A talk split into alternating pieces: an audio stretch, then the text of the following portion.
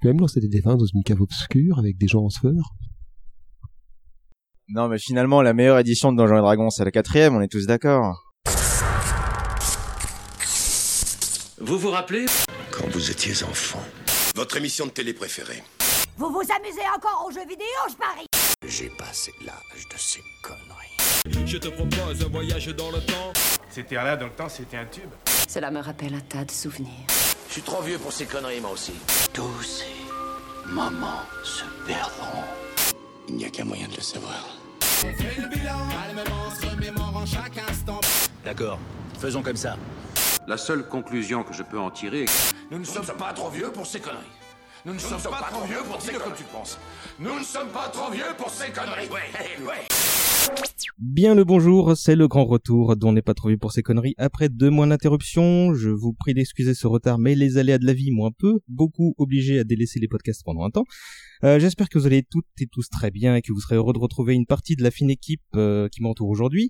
La dernière fois qu'on est arrivé à votre conduit auditif, euh, c'était pour parler du Seigneur des Anneaux. Cette fois, on va rester sur les terres de la fantaisie, mais pour s'intéresser à un jeu de rôle et pas n'importe lesquels, puisqu'on va s'intéresser à Donjons et Dragons.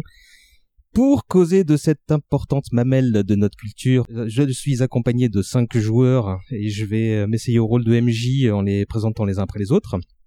J'adresse d'abord mes salutations à Jérôme, euh, qui était le petit dernier de l'émission précédente et qui revient déjà. Bonjour. Toujours mi-rôdeur, mi-comptable. C'est ça, surtout comptable.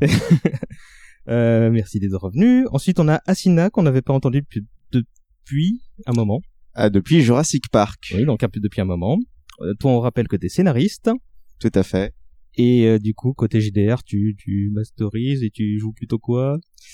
Euh, je joue énormément de choses. Je suis, je masterise comme tu viens de dire. J'ai euh, actuellement, je, je joue cinq parties en parallèle. Donc une en tant que moine, une en tant que paladin, une en tant que clerc, une en tant que guerrier, et euh, la dernière, bah je, je DM dessus. D'accord. Ensuite, je me tourne vers Betty. Salut Salut. Et ça fait encore plus longtemps qu'on n'avait pas entendu, puisque c'était pour Magic il y a bon, plus d'un an, je pense. Ça fait un bail, oui. Je pense que c'est. Euh, avocate le jour et, et la nuit, tu, tu, tu es quelle classe? Euh, plutôt genre Batman. Tu vas nous raconter ça. Euh, je me tourne ensuite vers Jean-Baptiste. Salut. Bonjour mon grand. Euh, les gens se souviennent certainement encore du très légendaire épisode sur Dragon Ball. Ah oui, c'est vrai. Eh J'étais oui, pour ça. Et euh, toi, tu ne chômes pas, tu es ingénieur audiovisuel, copilote de vaisseau, et euh, je vais te laisser dire ta classe de perso. Eh ben, récemment, j'étais barde, mais on a fini la, notre aventure il y a quelques mois, et normalement, j'en commence une autre demain où je suis moine. D'accord, c'est tout à fait tout. Et on termine le cercle avec un nouveau venu, un véritable personnage en la personne de Greg. Bonsoir. Comment vas-tu? Pas trop mal. Toujours bien avec toi. Ah, Je m'attends, je m'attends toujours à ce début en douceur et ça va vite se dériver. C'est ma tactique de drague. Euh, que veux-tu nous dire sur toi, euh, Auguste Gaillard? Euh, je prépare des concours administratifs. J'enseigne le Krav Maga. Et je suis sur, alors je suis joueur sur trois parties de Donge, une partie de Vampire, une partie de Warhammer. Et je suis maître sur trois parties de Donge, deux parties de Vampire, une de Cthulhu et euh, une de Warhammer 40 000. Et Notre tu- système. Et tu es maître dans un autre type de donjon, mais ça ne fera Oui, l'objet d'un autre podcast. Faut avoir un certain niveau. Euh, je te remercie euh, vivement de ta présence et je remercie euh, tout le monde euh, ici. Aussi Arnold aussi, qui est là en, en train de s'occuper du café en fond sonore. Merci beaucoup Arnold. Merci Arnaud. La meilleure des tâches. On, on part ensemble à l'aventure pour une bonne heure et pour lancer le sujet du jour, vous m'excuserez ce choix musical qui pourra faire saigner les oreilles des plus vieux mais aussi des plus jeunes. Bon, fallait bien trouver quelque chose. Ah merde. Des vagabonds pauvres prisonniers du donjon, enfants perdus dans l'inconnu. Ils trouveront le sourire des dragons, loin de leurs amis, loin de leur pays. Ils vont affronter les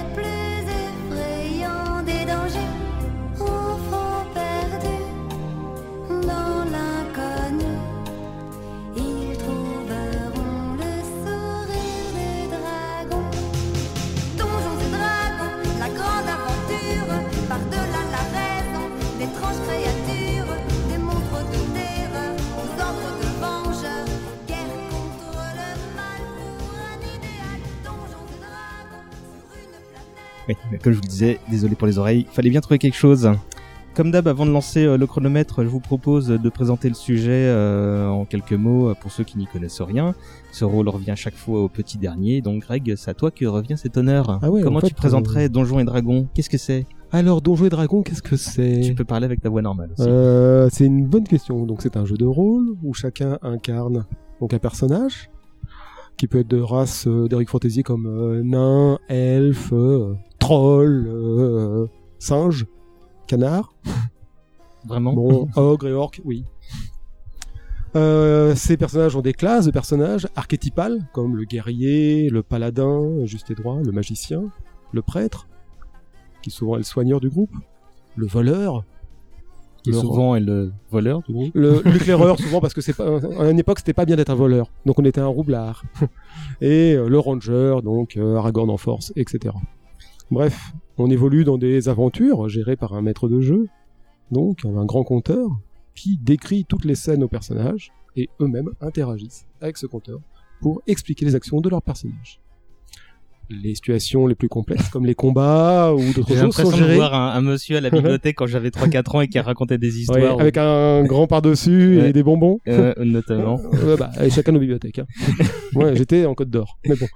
Et donc, on a des dés qui permettent de simuler la réussite ou l'échec de nos actions. Donc, à Donjons et Dragons, c'est l'emblématique dés à 20 faces. Surtout. Quelqu'un veut rajouter quelque chose? Ah bah tu- JB nous tend un dé, euh, un Voilà. dé orange. C'est pas n'importe lequel, c'est mon premier D20 que j'ai eu quand j'avais 11 ans. Et tu l'as gardé tout ce temps. Bah, il est dans ma boîte à dés. Oui. Et c'est le seul qui est orange, donc je reconnais assez facilement. Bah, en deux ans, il n'a pas beaucoup vieilli. Hein. Oui, il est pas, il est pas très jaune, c'est étonnant. Euh, on peut dire que c'est une création de Gary Gygax Oui. et de Dave Ar- euh, Arneson, du genre, Arneson, ouais. En fait, non, plus exactement, c'est Gigax. Gigax qui a créé un wargame médiéval, qui s'appelait Chainmail, donc en 72. Et il était content, c'était bien. Et il avait inclus euh, à la fin un petit livret qui permettait de simuler donc des univers d'Eric Fantasy. Et il y avait euh, quelques sortilèges dedans, quelques monstres dans mon souvenir et euh, des proto-classes bon, différentes, des guerriers, archers, etc. classiques. Et en fait, il a sorti ça. Et il a il a eu un fan, donc, euh, donc le dev en question, et qui lui a dit ah c'est génial, euh, mais euh, moi j'ai rajouté des, des choses. Donc ce type-là avait un peu plus accentué le côté médiéval fantastique. Mhm. Euh, je crois qu'il a rajouté euh, genre moins de 20 pages de règles, mais il a rencontré euh, Gigax en lui disant bah voilà tiens regarde moi j'ai travaillé sur ton jeu. Ouais, donc on lui doit beaucoup à ce bonhomme, mais c'est le bon que les Alors, deux. quoi. euh, D&D c'est ces deux gars, Hmm. c'est c'est pas seulement Gigax. Mais JB, ouais, t'as tout Voilà. bien. Parce qu'en fait, le, le but de leur action euh, avec ces règles supplémentaires, c'était de raconter et de simuler l'histoire des généraux de leur partie de chainmail entre deux batailles. Qu'est-ce qui se passe dans la vie d'un général entre deux batailles? Et c'était ces règles-là qui étaient censées raconter ces histoires-là. D'accord. Merci. Ouais, Vas-y, euh, Greg.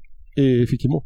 Et aussi, après, du coup, raconter euh, aussi les histoires de montée de grade de leurs seconds, etc., etc., et pourquoi ils pouvaient les remplacer. Et euh, quand ils ont commencé en plus à euh, vouloir lorgner sur donc le Seigneur des Anneaux, c'est là où ça a été bah, la simulation totale, où ils ont pris un personnage à chaque fois, ils ont commencé à différencier leurs petits généraux, leurs lieutenants et tout, et à leur donner des classes. Et bon, bah après, c'est devenu Donjons et Dragons, mais après la troisième édition de Chainmail. Donc c'est vraiment euh, beaucoup plus tard. Est-ce que c'est le tout premier jeu de rôle ou, ou pas? En théorie, alors ludique, oui. En théorie, bah y a, ça serait le- les prémices vraiment du jeu de rôle, ouais. Mais ça a été vite suivi euh, par d'autres choses, des copies aussi souvent, genre euh, Tunnel and Trolls, qui copiaient même entièrement des euh, pages de D&D au point de reproduire des coquilles. Parce que là, pour le coup, le- je connaissais pas le nom. Il y a eu euh, cinq éditions de Tunnel and Trolls. C'est pas du tout plagiesque. Euh, euh, bon, ça a été décliné en dessin animé, en comics, en Mm. roman, d'autres types de jeux, plateaux, euh, cartes, Vidéo. euh, euh, jeux vidéo et des Films. films. Oui. On va en parler un petit peu plus tard. Euh, Quelqu'un veut rajouter quelque chose? Non. Bah, c'est parti. Je vous rappelle qu'on a une heure devant nous. Une petite clochette nous indiquera la mi-temps et un bon gros gong des familles euh, la toute fin. C'est parti. Bonjour, clochette. Euh, question habituelle pour débuter. euh, bah, vous allez nous raconter votre rencontre avec le jeu, dans quelles circonstances, à quel âge, euh, tout ça, tout ça. Betty. Tu commences. Ah, c'est moi qui commence. Euh... fou, ça remonte à très très très loin. je dirais, oh, bah oui, au moins 20 ans. Je vais te rassurer très vite, chose t'inquiète pas. Merci.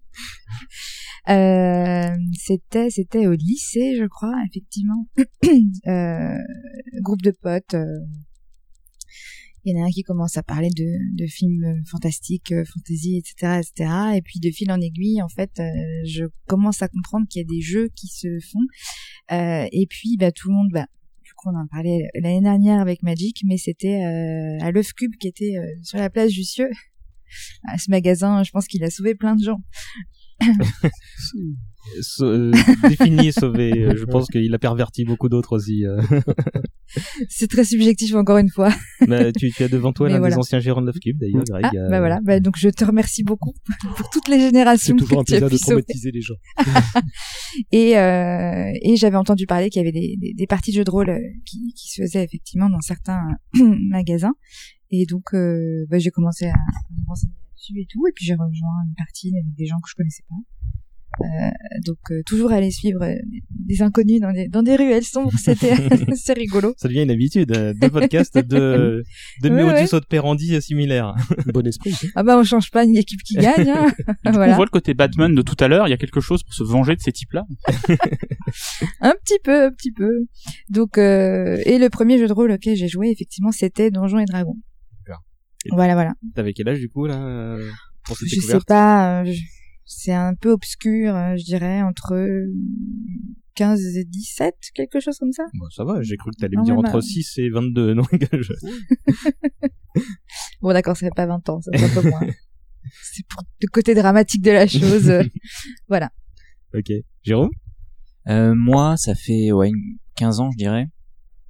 Euh, en fait, ça, c'était, un- on a fait une rando euh, et on a fait une, une campagne de D&D à, deux euh, avec un, avec le, le pote avec qui je faisais de la rando. Euh, Il y en a un qui faisait le DM et l'autre qui faisait tous les tous les joueurs. On faisait les dés dans nos têtes. Enfin, c'était vraiment sans papier, sans rien euh, pendant la rando. Et euh, et, et, je- et je- pour vraiment le vrai contact avec, avec D&D, il y a aussi euh, le, un gros côté avec euh, Nullbuck, Donjon de Nullbuck. Euh, au collège, euh, ça, ça a vraiment été une, une grosse source d'inspiration. Et en fait, av- avec ces deux expériences euh, un peu anciennes, le, la vraie découverte avec des campagnes euh, organisées, euh, normales, standards, c'était il y a deux ans et demi. Seulement Et Et se- c'est se- Tout seulement- ce temps de, de, de, préliminaire Exactement. C'est bah et après il faut trouver des gens avec qui jouer. Enfin, c'est vrai que j'a- j'avais pas trop de personnes. J'étais plutôt Warhammer, jeux vidéo, euh, pas trop de de joueurs qui qui, qui faisaient du du D&D euh, autour de moi. Et donc euh, voilà, le, le vraie première grande campagne, c'était il y a il y a deux ans et demi. Avec Assina ici présent Avec ou- Assina ici présent. Bah, transition tout trouvée. D'ailleurs, nous avons découvert, Jérôme et moi, Nullbuck au même moment. Et c'est aussi notre première porte d'entrée, finalement, euh, de manière très détournée, vers, euh, vers le monde du jeu de rôle. Mais, en ce qui me concerne, j'avais commencé à jouer des, des parties d'ores et déjà euh, en fin de collège, quand j'étais en, quand j'étais en troisième. Euh, on avait commencé avec euh, des modifications du jeu de plateau, enfin des jeux de plateau inspirés euh, par Warhammer sur le Seigneur des Anneaux. Et on avait commencé des, une campagne comme ça, puis après on est arrivé sur le vrai Donjon et Dragon, l'édition 3.5 pour ceux qui savent, La qui est vraie. la avec euh, édition très très euh, dirons-nous plus complexe quand même que que la que la cinquième, euh, sur euh, du moins plus mathématique, on va dire ça comme ça, comme pas mal plus des trucs calculés. Et euh, par la suite, euh, bon, j'ai continué dans d'autres jeux de rôle, et c'est vrai que je ne suis pas revenu euh, vers D&D avant, bah effectivement, il y a deux ans et demi, non trois ans à peu près. Moi, vraiment, je l'avoue, euh, à la suite de Stranger Things, des amis me recontactent et me disent, allez, on s'en s'en refait un, et on était reparti. Mais tellement. J'y vais. Euh, moi, c'est quand j'étais au collège, c'est-à-dire que j'ai commencé Donjons et Dragons, c'est dans la boutique où j'allais acheter mes cartes Magic. Voilà, voilà. et par euh, par rebond de potes, bah est-ce que tu veux essayer Donjons et Dragons? Bah ouais, j'essaye Donjons et Dragons. Mais c'est pas le jeu de rôle auquel j'ai le plus joué et dans lequel je me suis le plus investi au début. C'est-à-dire que D&D, j'ai vraiment, je me suis vraiment mis euh, un tout petit peu avec la 3.5, mais vraiment avec la cinquième. Mais parce qu'on avait beaucoup joué au collège à JRTM, donc le jeu de rôle des terres du milieu. D'accord. Voilà. Excellent. Mais mon contact avec le JDR vient de cette époque-là. J'avais 11-12 ans. D'accord. Greg. Bien moi, euh, c'était un, un été, un été 1981, donc où un, le grand frère d'un pote, le grand frère d'un pote nous gardait avec donc, mon pote et on était insupportable. Il en a eu marre et il nous a dit bon, je vais vous faire jouer à un truc. Voilà. Et ça a été, euh, c'était Donjons et Dragons, voilà. Moi, j'avais un magicien qui, en fait, euh, passait son temps à taper sur des kobolds avec un bâton plutôt que de lancer son sort. oui, Niveau un, quoi. euh, oui, niveau 1. Et mon pote avait un nain guerrier euh, complètement débile. Voilà. C'était mon premier contact et en fait on a euh, bah, on a demandé du coup après d'être gardé quasiment tous les jours euh, et on a continué comme ça et c'était vraiment super. Et depuis ça m'a pas lâché en fait. 11 ans, tu disais? J'avais 11 ans, oui. Oui, il y a quelques temps. Bah en 81, j'avais 11 ans. Oh non, j'avais 10 ans pardon. Voilà. Euh, C'est pour ça que je te disais que tu pouvais te rassurer. Mais tu ne les fais absolument pas. Ah, Euh, moi, c'était, euh, je devais avoir 7-8 ans. Euh, c'était par un jeu vidéo qui s'appelait Warrior of the Eternal Sun. Euh, c'était sur Mega Drive. Euh, c'était, tu connais euh Oui, étonnamment, je connais. Euh, Ouais, parce que je, en fait, je me souviens que j'étais malade et j'avais un, un beau-frère qui euh, qui venait de se maquer avec ma, une de mes grandes sœurs et qui a porté ça euh, pour que je puisse euh, bah, m'occuper en journée avec euh, deux trois autres jeux euh, dont Mickey Mouse, euh, Castle of Illusion, deux trucs comme ça. Et je me dis ah ça a l'air sympa ça quand même. Bon, j'y ai joué à peu près deux heures avant de lâcher le truc parce que bon c'était méga austère avec bah, 15 actions pour faire une commande et du coup bah je me disais non, en plus c'est en anglais donc je puis je, que dalle hein, mais il y avait un, décorum qui, qui me séduisait pas mal et il a fallu que, que attendre un petit paquet d'années avant que je fasse le lien euh, entre ce, à quoi j'avais joué parce qu'il y avait eu un petit logo euh, euh, un sous logo Donjons et Dragons euh, qui était dans un coin donc euh, j'ai euh, je je j'avais pas fait le lien à l'époque hein, mais de toute façon oui le jeu j'ai en, fait je me souviens de la bande son et euh, malgré les, les la console 16 bits euh, de la Mega Drive qui était pas très très généreuse en matière de, de, de, de son de qualité mais mais, mais, voilà petit décorum assez plaisant bon ça fait pas le figure face à Zelda déjà à l'époque mais, mais mais bon. Il a fallu que je découvre ouais, d'autres types de fantasy bon bah les les, les Final Fantasy les le, le manga Fly euh, oui JB promis on se fait un numéro là-dessus euh, tôt ou tard. Et ouais non moi je pense que j'y ai pas joué j'y ai pas joué avant 18 ou l'âge de 18 ou 19 ans quoi donc ça a évolué dans, dans une partie C'est pas grave si ça on t'en veut pas. hein. euh, Non, mais d'autant que bah c'est c'est- ça correspond à certains de, de vos profils aussi. Euh... T'as l'air de t'excuser d'avoir commencé tard. Non, non, non, du tout. Justement, il a évité toutes les merdes qu'il y a pu y avoir avant, toutes les. D'autant que j'ai dû faire une partie ou deux comme ça, mais vraiment de, de, de sans, sans un réel investissement. Il a fallu que ce soit Greg qui me fasse une partie il y a quelques années avec euh, euh, Bruno, Romain, Ouais, c'est qu'on salue. Céline. Céline, effectivement. Ouais. Euh, Qu'est-ce que je veux dire d'autre euh, C'est une question que j'avais déjà posée la, la dernière fois, mais est-ce que c'était votre première... app- Alors bon, du coup, Jérôme a, il a répondu à la- l'émission précédente quand on parlait du Seigneur des Anneaux, mais est-ce que c'est un... Est-ce que c'était un des premiers euh, rapports que vous aviez avec la, la fantasy ou pas du tout? Bon, toi, Bah, oui, euh, moi pas du tout. Moi c'est vraiment arrivé sur le tard. Enfin, j'étais déjà intéressé à la fantasy euh, bien avant.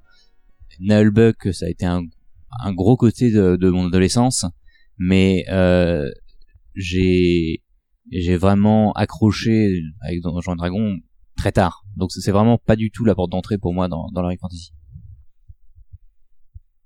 Bah, euh, quant à moi, euh, personnellement, donc, pareil, j'avais été accroché avant par ma mère et en fait mon père. Mon père était un gros fan de Conan et il avait les BD Marvel, enfin, Semic, je sais plus. Donc la traduction des BD Marvel de Conan, donc qui étaient euh, des grands formats euh, assez sanglants mine de rien. Donc je trouvais ça assez sympa. Et puis ma mère m'avait fait lire euh, vers 9 ans Bilbo le Hobbit en fait. et on avait plein de romans de fantasy. on avait Stormbringer, etc. Et du coup, je me suis engouffré là-dedans. Mais le D&D, c'est vraiment la matérialisation, du coup, de tout cet univers. Et c'est ça aussi qui, qui accroche, c'est que tout d'un coup, tout ce qu'on lit, tout ce qu'on imagine, tout ce qu'on rêve, bah, ça y est, on peut le vivre. Et c'est, c'est, je pense, le secret, du coup, euh, de cette accroche. Je pense que ouais, c'est ça en fait l'intérêt de Donjons et Dragons et même du jeu de rôle en général, c'est qu'en fait on est on devient acteur des histoires. On n'est plus simple spectateur ou lecteur. C'est on se retrouve avec un un système qui nous permet de vivre nos propres aventures et de les raconter. Et c'est ça en fait le plus important et le plus intéressant. C'est toujours la narration, l'histoire, les personnages et les gens avec le- qui on joue. sur Oui. tous les gens. Sur tous les gens, on se rend compte qu'il y a pas mal de techniques de jeu différents. euh, euh, alors il y en a, il y a- ça dépend aussi effectivement du système de règles. Parfois, euh, je, moi, je préfère les systèmes de règles qui sont plus simples parce que ça laisse. Après, c'est moi, c'est opinion personnelle, mais euh, ça laisse la place au roleplay. on n'a pas à se casser la tête pendant cinq ans à régler une bataille sur 10 rounds parce que ça nous est arrivé à tous, je pense, une bataille qui dure une heure minimum. Pas plus tard qu'hier. voilà, tout ça pourquoi euh, quatre coups d'épée et puis euh, et, puis c'est fini. Donc euh, et on a tous, ça permet, je trouve, à tous de pouvoir jouer comme ils le souhaitent, euh, quel que soit le type de personnage, euh, un rôle différent à chaque fois, euh, comme si on enfilait finalement une robe euh, ou un, un costume. Oh, une Euh, robe, oui. et puis euh, moi ça m'arrive tous les jours à mon boulot mais euh, effectivement c'est ça C'est qui est sympa. C'est qu'on peut changer euh, d'un jeu à l'autre d'un personnage à l'autre c'est très libre et euh, et puis ça fait franchement des grosses parties de fun Du coup, garde le micro. Toi, c'était ton premier rapport à la fantasy ou t'as eu autre chose avant euh, Alors moi pas du tout. Euh, justement, c'est c'est assez drôle que euh, qu'on parle de Bilbo le Hobbit parce que effectivement ça c'était ma première approche à la fantasy. Je crois que je devais avoir 8 ou 9 ans, euh, bibliothèque de l'école, euh, un vieux livre corné, c'était celui-là et, et ça m'a pas lâché. Mm. Mais Après il y a eu, il y avait, une- je crois qu'il y avait Narnia juste à côté, quelque chose comme ça. C'était fini, Seigneur des Anneaux, etc., etc. Mm. Et ensuite je suis tombée euh, dans le jeu de rôle. Voilà. JB Euh, bah moi je pense que mon premier rapport à la fantasy c'est Dragon Quest. Tu l'as un petit peu évoqué tout à l'heure, c'est Fly. C'est le, ça, même si c'est un- une œuvre japonaise, c'est comme une œuvre d'heroic fantasy très occidentale. Ouais, très inspiré de. Et euh, voilà, après j'ai bah chemin classique, je joue à Magic, j'ai eu le Seigneur des Anneaux, et peu comme tout le monde. Sina. Mon entrée dans les Rogue Fantasy c'est aussi faite via Dragon Quest et Fly et d'autres mangas, Bon, notamment on a, on certains a déjà deux personnes pour le manga, pour le podcast De- Fly, c'est cool. et certains mangas qui n'étaient pas de mon âge au moment où je, où je suis rentré dedans. Je pense Berserk. à... Tout à fait. Bastard. Li- Bastards, tout à fait. Bastards, Berserk. Euh, et moi, c'est vraiment du coup par le manga que je suis entré dans, dans les Rogue Fantasy, et même si après il y avait des, tout un tas d'œuvres télévisées, euh, de séries qui déjà reprenaient ces settings. Finalement, moi, le, tout ce qui va être l'univers de Tolkien, j'y suis arrivé qu'au lycée, donc beaucoup plus tard que la plupart d'entre vous, j'ai l'impression.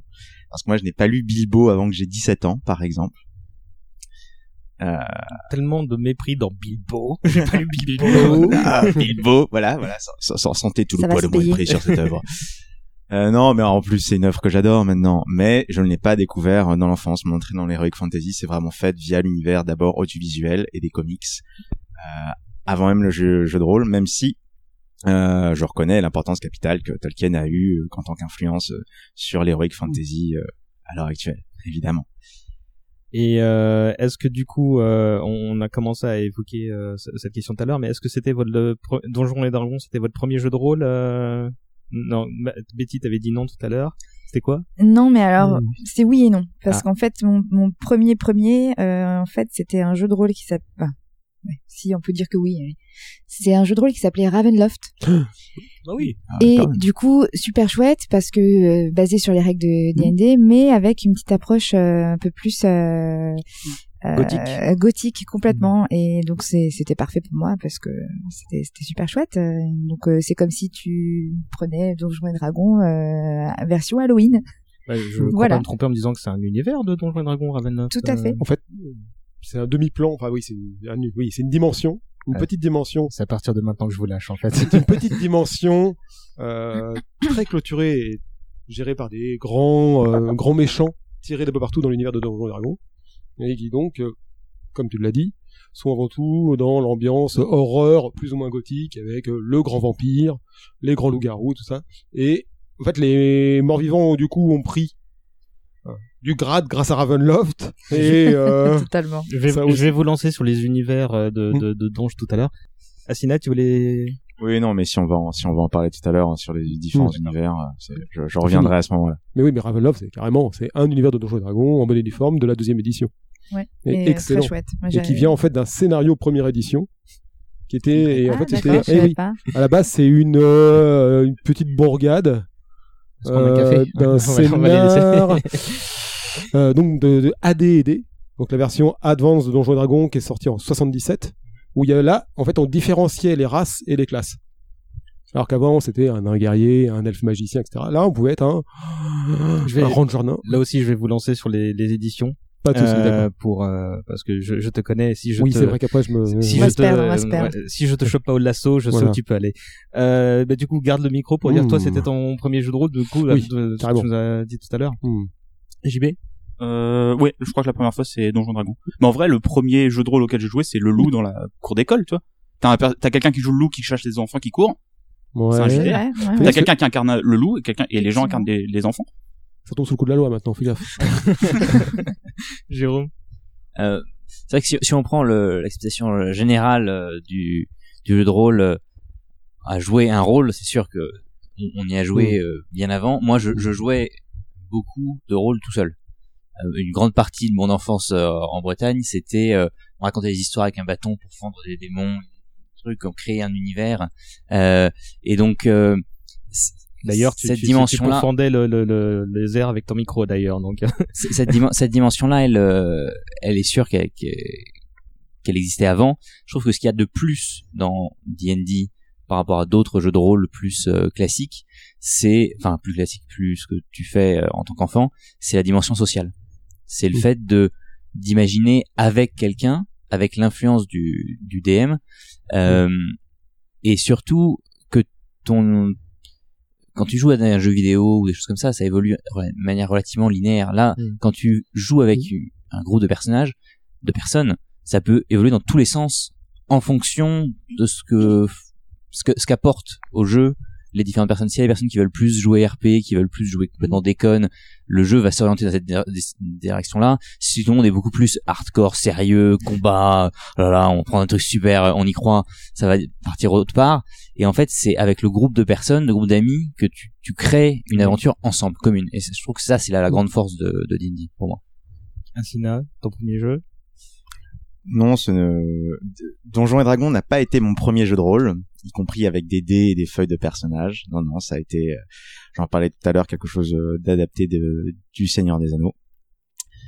Euh, mais c'est un, de- de- depuis j'ai rattrapé, j'ai bien comblé ce retard-là et de D&D à l'heure actuelle l'un des, l'un des seuls jeux de rôle auxquels je joue. Et ce n'était pas ma, ma porte d'entrée en jeu de rôle. Et du coup, en fait, c'est juste pour rebondir ce, que, ce qui vient d'être dit et ce qu'avait aussi évoqué Betty, c'est que c'est quand même un type de jeu qui est totalement, en- enfin, qui est en constante évolution et qui, sur une même base, sera toujours différent parce que tous les individus ont leur version de la maîtrise du jeu et du jeu en lui-même, suivant la race, la classe, etc. ou tout. Donc, ça y a des variantes infinies, comme tu le disais, et comme tu le disais pour le jeu vidéo, voilà, qui sont plutôt liné- linéaires. Dans le cas du jeu de rôle, et bon, donc Donjons et Dragons, aucune partie ne peut se ressembler vraiment. Ah, et on s'enrichit au contact du coup des autres, tant au niveau des autres joueurs, parce qu'on a tous des classes préférées, mais peut-être qu'on verra autre chose chez quelqu'un en disant ah ouais tiens j'avais pas vu ça comme ça, et au contact des maîtres de jeu. Asina puis JB. Hum, pour euh, continuer à rebondir là-dessus, c'est vrai que le, le roleplay est quelque chose d'extrêmement important, cette idée de d'investir dans un personnage qu'on a créé. Je trouve que tout, tout le challenge, c'est de jouer quelque chose qu'on n'est pas, justement, notamment avec des traits de caractère que nous n'avons pas. Moi, je trouve que c'est c'est ce qui me fait le plus marrer, en fait, en toute honnêteté. Et pour revenir sur la, sur euh, le développement de, l'univers de partie, c'est aussi un sac, c'est un extrême plaisir en tant que joueur et c'est aussi un extrême plaisir en tant que maître du jeu, puisque les joueurs sont très très imprévisibles. Là, on a, on a bien pu euh, constater ça plusieurs fois dans différentes parties. Tu peux, en fait, quand, quand on crée une partie, il faut penser en arborescence et se dire, ok, il peut se passer ça, ça, ça, ça et ça. Tu vas prévoir cinq solutions. Évidemment, le groupe de joueurs va en trouver une sixième et une septième auquel tu n'as pas pensé. Et à partir de là, tu vas devoir euh, te démerder pour euh, rentrer dans les clous ou développer à partir de là. C'est un extraordinaire exercice mental, extrêmement amusant, très épuisant, mais mais vraiment, vraiment, vraiment très enrichissant. Donc c'est euh, si vous nous écoutez, ne faites pas que jouer, essayez aussi d'être DM au moins une fois, vous allez voir, c'est très cool. Ouais, pour l'avoir été euh, plusieurs fois, maintenant j'ai plus le temps de m'investir autant pour être DM, donc je préfère être joueur. Mais ouais, c'est vraiment génial d'être euh, MJ et de créer une histoire et de voir les joueurs ne pas faire du tout ce qu'on a prévu. Et euh, tant qu'on est vraiment à parler de jeux et de choses comme ça, ce qui est, euh, ce qui change aussi, par exemple sur Donjons et Dragons, sur n'importe quel jeu de rôle, par rapport à un jeu de société souvent classique, c'est que bah, en fait tout le monde gagne. Il n'y a pas d'histoire comme au Monopoly où euh, je- j'ai gagné, j'ai dépouillé tous mes adversaires. ou Voilà, c'est on joue vraiment ensemble. Ça dépend. non, je suis pas tout à fait d'accord avec toi. Parfois, justement, c'est ça qui est fun. t'as toujours des persos euh, qui la jouent un peu, euh, la- qui la jouent un peu solo, Mm. ou qui prétendent que qui jouent avec le groupe et puis euh, complètement, j'assume. ça m'est déjà arrivé. D'ailleurs, j'ai été instrumentalisée plus tard par euh, par un maître de jeu euh, qui Qui euh, savait que t'allais procéder comme ça et qui aurait- qui l'a Ouais, intégré dans voilà, son, dans c'est son ça. histoire. Voilà, Ouais. qui m'a confié une mission et puis euh, et c'est fun parce qu'en fait tu dois prétendre que tu joues avec le groupe et en fait en parallèle t'as des une mission cachée et, euh, donc t'as eu des huis clos en fait qui se créent euh, et c'est ça qui est chouette en fait avec le jeu de rôle euh, même enfin que ce soit Donjons et Dragons ou autre c'est que le système il est tellement enfin il y a des milliards de possibilités tu peux faire des huis clos tu peux jouer tu peux t'envoyer des post-it en fait balancer le truc à ton MJ tu et donc, même si à la base on joue une quête avec plusieurs joueurs et qu'on est censé jouer ensemble, on se rend compte que des fois, euh, tu peux avoir un parcours indi- individualisé. Complètement. Ouais, ouais, ouais. Et on a beaucoup de surprises. Et euh, je rebondirais euh, sur ce qui a été dit juste avant par rapport au fait que quand on est MJ, euh, on s'attend pas forcément, euh, enfin, on n'a pas forcément le résultat euh, escompté. et ben oui, mais je dirais que c'est une sorte de vengeance parce que il n'y a pas que les joueurs qui doivent être mis en difficulté. Hein. voilà. C'est vrai. Rapidement, MJ, maître de jeu, DM, la même chose en anglais, donc Dungeon Masters. Tu voulais dire un truc Moi, je euh, veux juste revenir sur le fait, effectivement, euh, bah, en fait, de gagner ou pas, il y a effectivement pas de, de perdant vraiment, même si on s'est fait enfler par un joueur, une joueuse ou un maître de jeu. Globalement, on a tous passé un super moment. Dès qu'on est mort dans le jeu, mais on a vécu une aventure. Et voilà, et bah, personne n'a vraiment triomphé de l'autre ou je ne sais quoi. Il n'y a pas de, à part chez certaines personnes, c'est des rivalités de base et qui aiment avoir un gain. Mhm. Là, le seul gain qu'on a en général dans le jeu, c'est bah, d'avoir passé un super moment, quoi. De super et les XP, Enfin, les, les points d'expérience qui font évoluer les personnages pour les rendre plus puissants, euh, plus adroits. Mais voilà, euh, globalement, sur euh, bah, parfois plusieurs années, on voit cette amélioration et ce gain. Euh, c'est bien parce que vous avez, euh, alors comme souvent dans ce genre d'exercice, anticipé pas mal de, de petites questions et du coup, euh, vous allez pouvoir avancer un petit peu euh, plus rapidement. Et moi, j'ai une question qui m'a, qui m'a, la question que moi que je voulais vous poser pendant que Arnold nous fait un refil de café, merci mon grand, euh, c'était, euh, est-ce que vous avez compris rapidement ce que c'était que le jeu de rôle? Parce que moi, il m'a fallu peut-être des années à me dire, mais je comprends pas. Il y a, y y a pas, il y a pas de forme physique. Il y a des feuilles. Il y a peut-être euh, donc des bouquins avec des règles qui ont l'air énormes et il y a peut-être donc un écran de jeu et, et des dés pour moi c'était à la fois consistant parce qu'il y avait des, outils pour jouer mais il y avait pas de... typiquement je me disais mais ils sont pas costumés ou je, je comprenais pas les codes de la chose comment vous avez euh, digéré tout ça et comment vous avez appréhendé euh, ce, ce, nouveau médium Vas-y, Greg. Ah, personnellement, moi, euh, j'ai mis assez longtemps. Parce qu'au début, mon approche justement de D&D, c'était bah voilà, j'ai des statistiques. Je peux lancer bah, des sorts ou je peux me battre, etc. Je lance un dé. Si je fais ce résultat, je touche la créature, je la tue. Euh, si je lance ce dé, je réussis ma compétence, donc je peux ouvrir une porte, je peux lire un parchemin, etc. Et c'est avec au contact d'autres jeux, notamment euh, l'appel de Cthulhu, donc où bah, j'ai compris qu'il y avait vraiment des histoires où on pouvait en fait se passer des parties entières sans combat. Surtout à Cthulhu, vaut mieux éviter, parce qu'on est en général un bibliothécaire, Oui, un clerc de notaire ou euh, un charcutier. Donc euh, pour combattre des, des ghouls, c'est bof. Mais voilà, là j'ai compris qu'il fallait réfléchir, mener des enquêtes, etc. Même si on l'avait déjà fait avec D&D et que dans D&D, on peut passer voilà des, des mois entiers de partie sans sortir son épée du fourreau entre guillemets. Et on fait des enquêtes, bah, comme dans tout. C'est un jeu de rôle où on raconte une histoire. Et voilà. Là, il faut, il a fallu ce contact avec d'autres choses qui étaient nées en fait de bah, d'écrits de livres Lovecraft pour Cthulhu après c'était Stormbringer avec Moorcock où pareil le côté narratif était très important au-delà des règles alors que D&D on avait des règles qui avaient donné plus tard un jeu c'est-à-dire un- des bases de règles ont donné un côté narratif avec notamment un scénario qui était Blackmoor qui était le, le premier scénario et le, le premier univers de Donjons et Dragons d'ailleurs qui plus tard sera hybridé avec le premier scénario de Gigax qui était euh, donc Castle Greyhawk qui donnera après l'univers de Greyhawk, qui est le premier vrai univers de donge euh, avancé, donc à D&D, puisque Mystara c'est celui de D&D.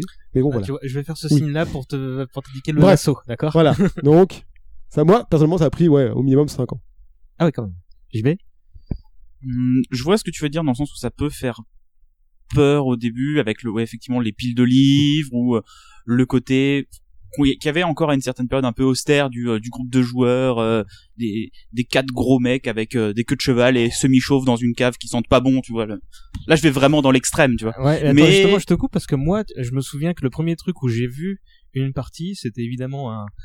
euh, ça doit être Antenne 2 qui faisait un reportage parce qu'il y avait quelqu'un qui s'était suicidé à la suite d'une partie de jeu de rôle où il jouait un médecin, tu vois. Donc je me souviens que c'était vraiment dans le début des années 90 où t'avais euh, un début de. C'est c'est mal. grosse euh, stigmatisation, voilà. euh, et, d'hier. et, et je voyais des, des gens qui étaient bah, des étudiants qui étaient plutôt à peu près normaux, tu vois. Donc euh, moi, j'ai euh, c'est- cette. euh, euh, Ce cliché. ce cliché que tu évoques là, je l'a- je l'avais pas vu tout de suite et je comprenais pas pourquoi ces gens, et pour moi, ils parlaient autour d'une table. Comment on peut jouer comme ça, tu vois? C'était ça moi qui m'interpellait à l'époque. Et euh, toi, ça t'a pas du tout. euh, Bah non, parce que moi je suis rentré d'une manière assez naturelle en fait dans le JDR via plein d'autres médiums qui m'avaient euh, habitué en fait à la fantasy et c'était juste ah pour moi c'était un autre jeu dans dans les univers que j'aimais bien. D'accord. Donc ça m'a ce qui me faisait peur, c'était plutôt de me dire ah mais pour jouer faut acheter tous les livres. et bon on m'a vite dit non t'inquiète pas t'as pas besoin d'acheter tous les livres. T'as Ouais. juste besoin d'acheter celui-là. Le reste, je te file des photocopies. Betty Bah, je suis d'accord avec euh, avec toi parce qu'en fait euh, moi c'était un peu pareil je j'ai pas eu du tout de difficulté à visualiser le côté euh, jeu euh, du style euh, j'ai une feuille devant moi je vais lancer un dé et, et dans ma tête euh, j'avais déjà le Devant ton micro. Excuse-moi. Euh, dans ma tête j'avais déjà euh, tout le tout, tout le scénario enfin le, le le plan en fait. Euh, et en fait finalement c'est pas vraiment très éloigné d'une pièce de théâtre quand tu regardes. Parce que tu as ton script, ton, ta pièce, euh, et il y a la description euh, de, du décor et les personnages euh, qui, qui dialoguent et la description des persos. Et finalement, euh, quand tu joues un personnage d'une pièce de théâtre, t'es es sur une scène, mais il n'y a pas de décor autour de toi et tu dois imaginer en fait tout ce qui t'entoure et euh, l'interaction avec les personnages. Donc au final, et c'est même d'autant plus vivant donc c'est peut-être plus facile dans ce sens que tu t'es sur t'es debout et puis tu peux interagir, etc. Il n'y a pas forcément un dragon devant toi, donc euh, t'as pas forcément à imaginer que tu dois faire des roulés boulets euh, pour passer derrière le monstre, etc. Ok, mais mais au-delà de ça, cet aspect-là, ça m'a moins gêné. Par contre, moi, ce qui m'a beaucoup freiné, c'était euh, c'était les règles. Et euh, encore à ce jour, euh, je, je remercie euh, mon, mon- le MJ avec qui je, je joue en ce moment de de pas me vraiment trop me m'embêter avec ça. Parce qu'à chaque fois que je dois refaire un combat, je me rappelle plus vraiment très bien quel dé je dois lancer. Selon le jeu de rôle auquel on joue, en plus, ça change complètement. C'est des D20, des D100, des trucs, c'est compliqué. Puis tu dois euh, rajouter des bonus, des malus pour calculer le truc. Les règles de calcul, mais c'est l'enfer. Et moi, c'est ça qui m'a freiné, euh, honnêtement. C'est Mm, tout un début. art pour un MJ justement de, de masquer les règles sur du storytelling, de, de la manière de la, Ouais. que les joueurs puissent les appréhender, mais Et c'est tout euh, un art, hein, je suis ouais. d'accord. Moi, je- j'ai vu la différence entre des MJ euh, qui euh, qui facilitaient la chose et d'autres pas du tout. Il y en a qui adaptaient aussi les règles parce qu'elles les trouvaient trop difficiles. Euh, donc notamment selon les versions de Donjons et Dragons, euh, il y en avait qui étaient un peu. euh. Enfin, du coup, ça ça gâchait, ça venait gâcher en fait le la fluidité du jeu euh, entre les joueurs et les des quêtes, etc. Moi, c'est ça qui m'a bloqué. Et encore aujourd'hui d'ailleurs. Mais du coup, je tombe sur des gens gentils, donc ils m'en veulent pas trop quand j'arrive jamais à calculer mes stats. ça va. Jérôme, puis Greg, puis Asina. Moi, sur, sur la partie règles, euh, pour rebondir, au contraire, j'adore ça, les règles. Euh, et même... euh, Moi, j'ai des souvenirs de vacances avec toi où tu lisais les, les, les, les notices de jeux, de plateaux. euh, C'est ça. Moi, moi, j'ai- moi, j'ai j'ai plein de, de, de jeux, de wargames, des trucs comme ça, où j'ai juste acheté le livre de règles. J'ai jamais joué une partie, mais euh, je sais les règles. ça- ça- Enfin, euh, comment modéliser un ensemble d'interactions, que ce soit entre des armées ou entre des personnes, euh, que ce soit des combats, que ce soit d'autres choses, via tout un système de avec des dés, avec des règles, avec des du contenu. Moi, je trouve ça, je trouve ça extraordinaire. Et justement, c'est l'inverse. En fait, c'est plutôt j'ai allé plutôt faire des dés dans cette optique-là, un peu optique wargame. J'ai- pas mal joué à Warhammer. euh, c'est vraiment appliquer les règles pour essayer de gagner. Et ce que j'ai découvert en, en, jouant, c'est justement qu'il n'y a pas que ça. Et que l'intérêt d'ailleurs n'est... C'est sympa aussi de, des, les combats, surtout quand il y a de l'enjeu, mais euh, de l'enjeu via l'histoire. Mais ce qui fait la force, c'est ce que je disais tout à l'heure, vraiment euh, les interactions, euh, l'énergie du de groupe et le côté roleplay. Effectivement, euh, jouer quelqu'un que tu n'es pas, euh, essayer de te comporter non pas comme toi en tant que joueur méta en disant ah là ça serait bien pour euh, pour gagner, ce serait bien d'eux, mais mon personnage, je connais je, sais comment il est, il est complètement débile ou alors il a ce défaut, il déteste un tel, il va faire ça. Je sais que c'est bête ou je sais que ça va avoir des conséquences, mais lui il y croit. Donc vu que je joue lui, c'est ce qu'il va faire. Et c'est en fait, je m'attendais pas à ça, je m'attendais à, à jouer un jeu de combat dans un donjon en- avec des règles top. Et en fait, ce qui m'a accroché, c'est plus le côté euh, histoire. Contre, tes- contre toute attente de ta part, en fait. euh. En tout cas, c'est pas ce que j'attendais. Enfin, c'est pas ce que je- j'imaginais. Greg, tu voulais réagir sur un truc? Perso, bah, bon, déjà, je suis totalement comme toi. Moi, j'adore les règles. J'adore ça. Des fois, j'en rajoute d'ailleurs. euh, dès que je L'enfer. vois- et même, j'en adapte entre les jeux si j'en vois une meilleure, etc. Machin. Et J'adore ça. Mais ça me concerne moi. J'ai bien vu que les joueurs avaient autre chose en tête que les règles. Ça me défrise, mais bon. Et ce qui est important du coup, c'est l'expérience qu'on fournit en tant que maître de jeu aux joueurs. Et je pense que c'est une maturité aussi à avoir. C'est qu'on grandit avec son jeu, on grandit avec sa façon de jouer et on grandit avec sa façon de maîtriser un jeu. Maîtriser dans le sens euh, gérer une partie euh, de jeu de rôle. Comment on se documente et aussi bah, comment on fait ce lien entre les règles, l'univers et les joueurs. Et effectivement, l'expérience et etc. Je pense que c'est la bonne attitude à avoir, c'est ça, c'est euh, ne pas écraser le joueur ou la joueuse sous des monceaux de règles, parce que je pense que ça rebute n'importe qui. Mais en fait, l'aider et puis en fait parcourir le scénario, donc en racontant les choses et en des fois peut-être soulignant un petit point de règle, mais au moins on est prêt. En tant que maître de jeu, au moins on a nos règles. À la rigueur, s'il faut vraiment simuler un truc et surtout départager des joueurs, parce que les engueulades entre joueurs ça existe, hein, autant que les entourloupes ou les odieuses coalitions de joueurs contre les maîtres de jeu. Ça n'existe pas, ça, existe. voyons. Voilà. Mais bon, avant tout, ce que tu as dit est très important, je pense, c'est la façon dont on maîtrise le jeu. Parce que je pense pas qu'il y ait de mauvais joueurs de jeu. Je pense pas qu'il y ait de mauvais jeux. J'ai joué à des trucs infâmes, hein, attention. C'est le maître de jeu qui, entre guillemets, fait pas tout, mais qui va fournir l'expérience du jeu et stimuler des joueurs. Parce que c'est pareil, des fois, voilà, il y a des joueurs qui sont plutôt axés combat, donc dans des jeux plus politiques, ça peut être ennuyeux.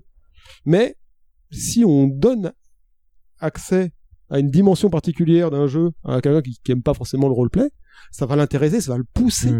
Du coup, entre guillemets, pas à améliorer son jeu, mais aller au-delà. Asina, il faut qu'il réponde à la question, puis JD. Qu'est-ce qui a, t'as pu, comment t'as appréhendé euh, ce, ce... Le alors cette dim- la dimension dont tu parles euh, a été appelée théâtre mental en fait. Et cette une, Ah, moi, il est une- content d'avoir placé son mot-clé, là. hein. tout à fait, tout à fait. Mon compte triple. C'est ça. Je gagne combien de points au Scrabble là C'est non, non, non. Oui, le, le théâtre mental, moi, c'est une des choses que, pour le coup, ça ne m'a pas du tout gêné.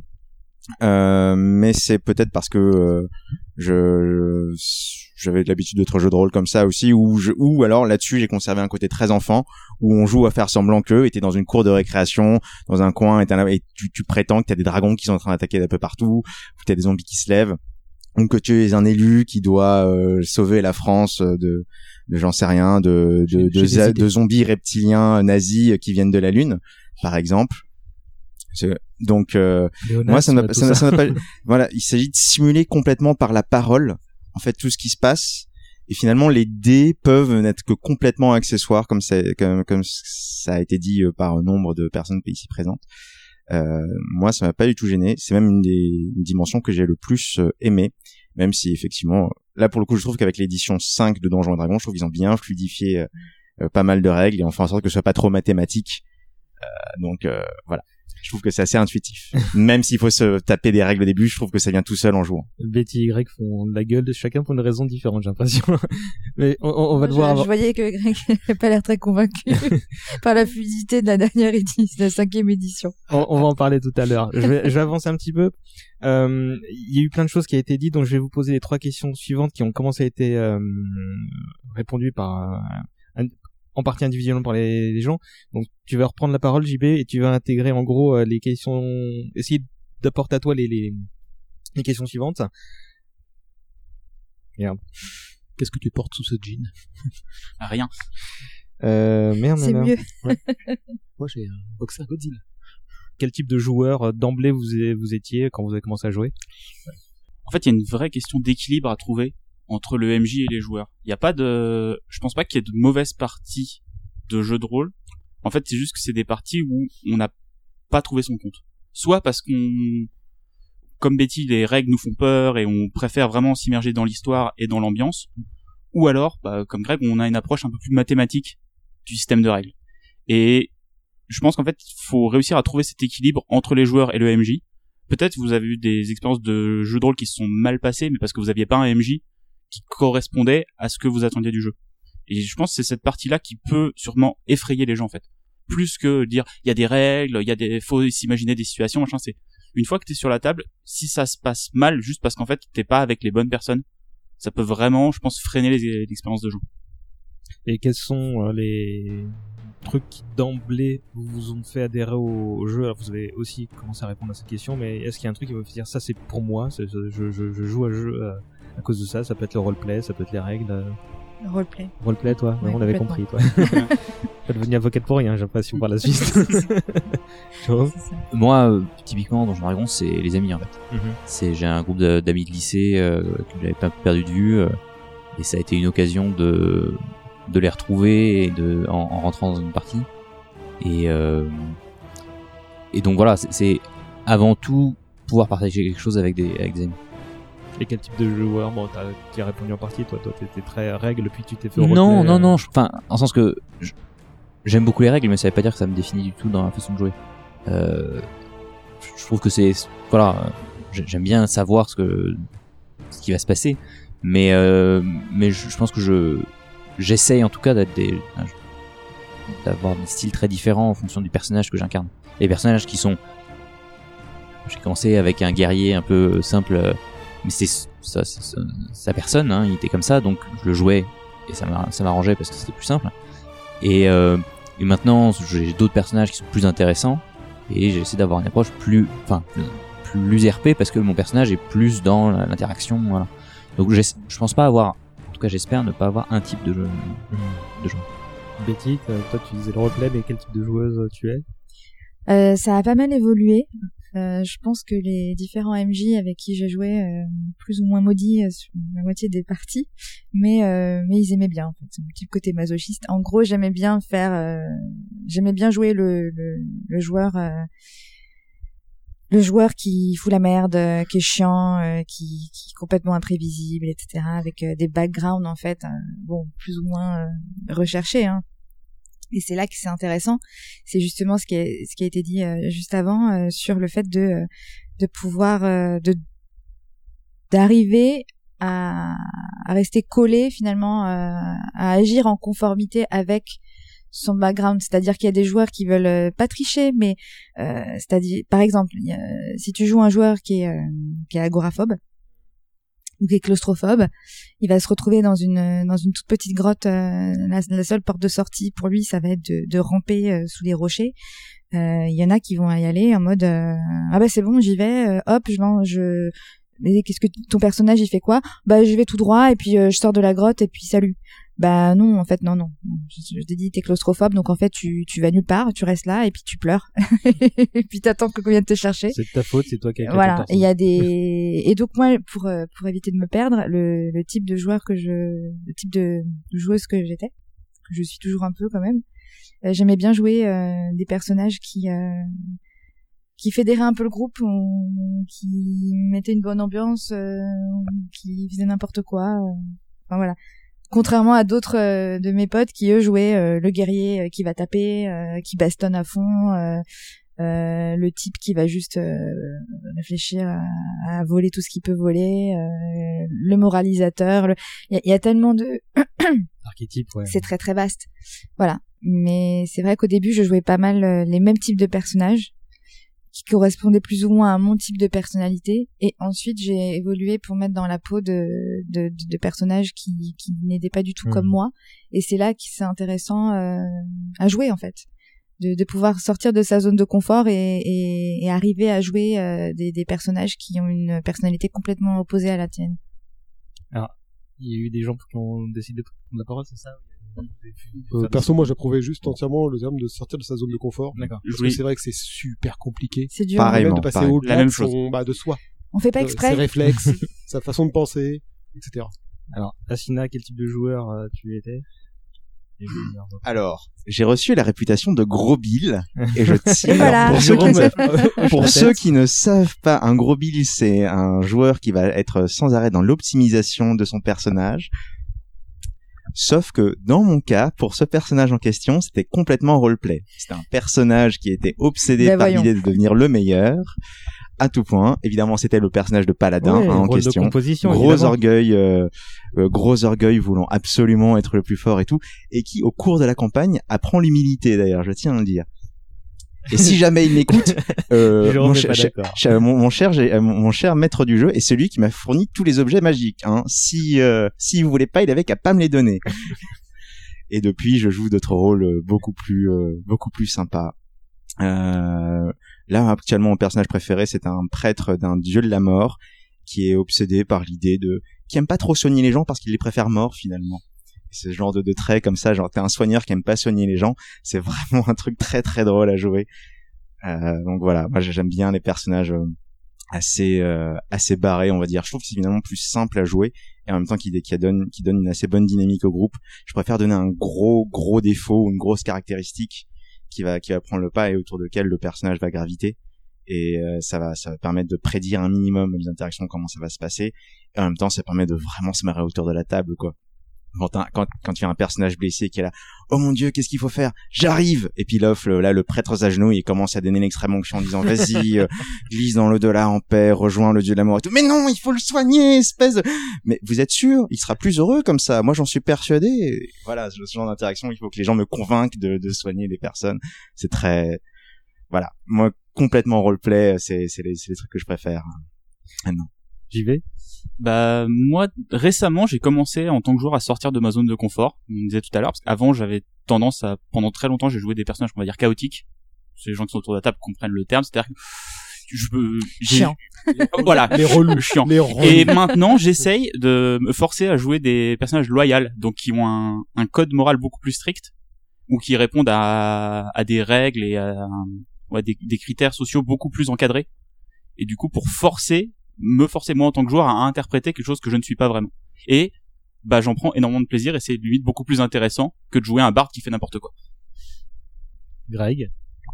Euh, déjà, je tiens à dire que j'ai beaucoup évolué.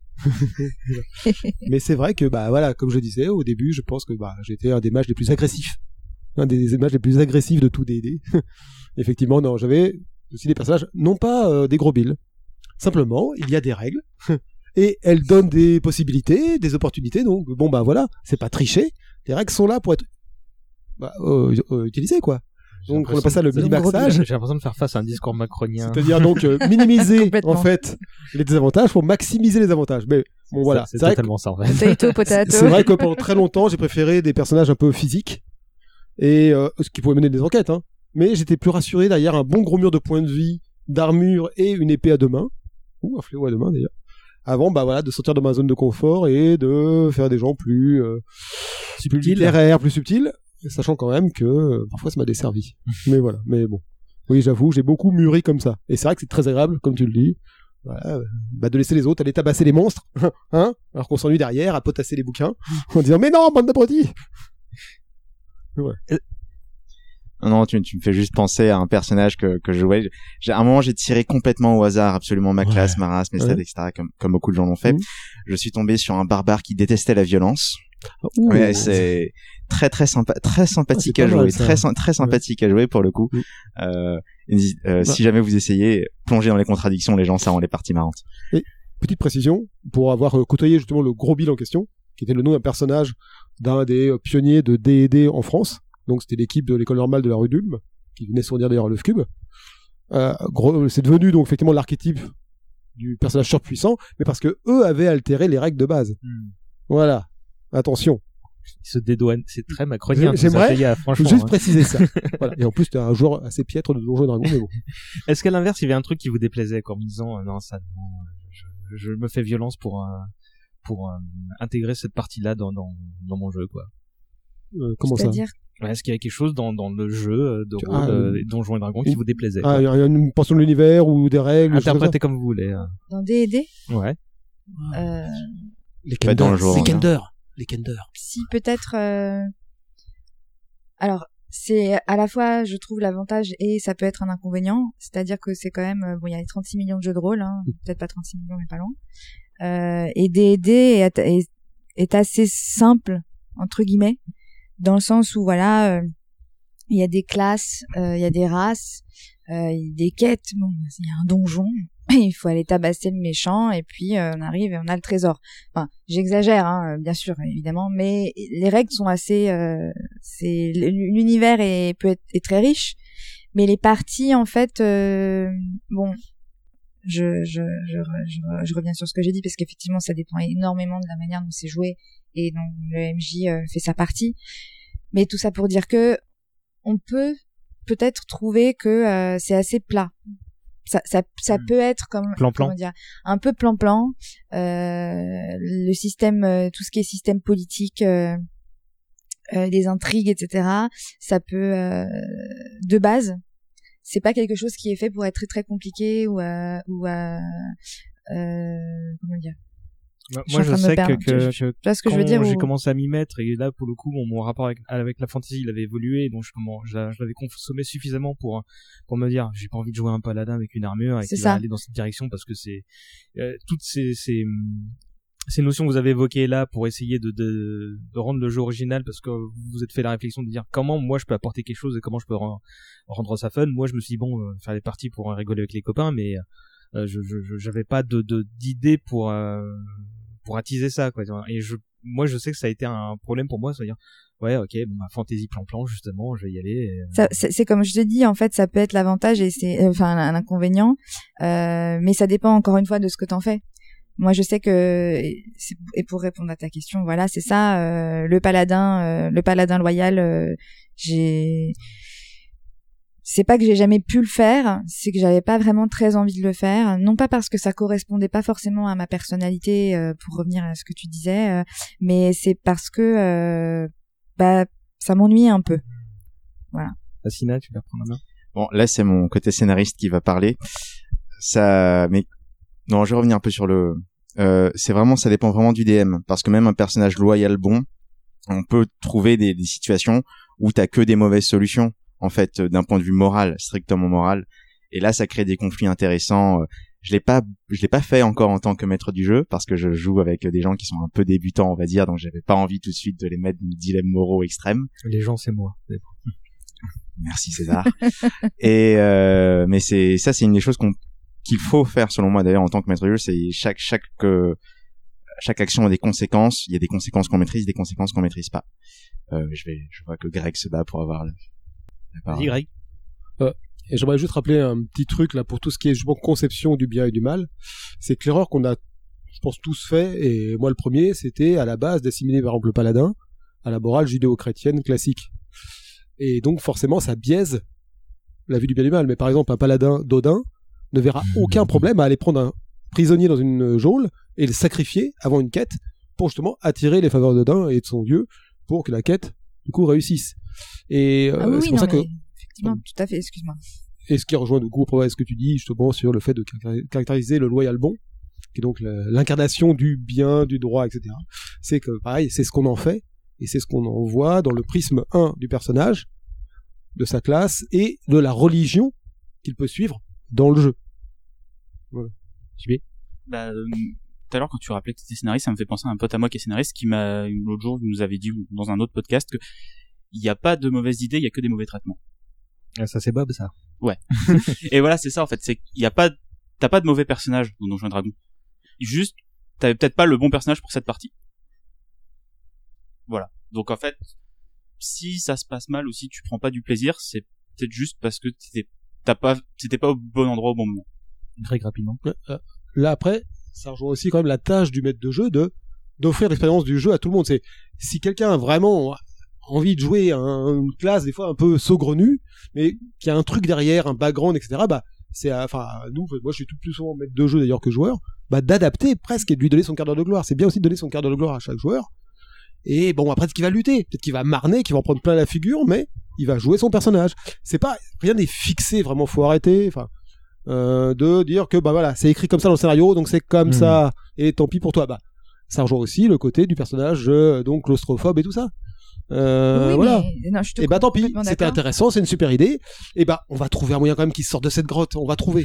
Mais, Non, mais parfois c'est pas c'est pas facile. Je, sais que moi j'ai vu j'ai vu des parties où il y avait Mm. des maîtres de jeu euh, donc que je dédicace euh, ma maître de jeu actuelle que j'adore Mm. euh, où la partie faisait que euh, le, le moment de la quête Mm. faisait que c'était c'était très très euh, enquête et euh, il n'y avait pas de scène de baston de, ou de ou autre et donc il y avait des personnages qui étaient plus en mode euh, garde du corps euh, sniper euh, baston, etc., qui pouvaient pas vraiment pardon qui pouvaient pas vraiment interagir euh, autant qu'ils le voulaient euh, ça dépend des parties il y a des fois où ça se fait pas et il faut prendre son mal en patience et pas être trop Mm. frustré euh, parce qu'on va se rattraper la partie d'après en fait Assina très rapidement.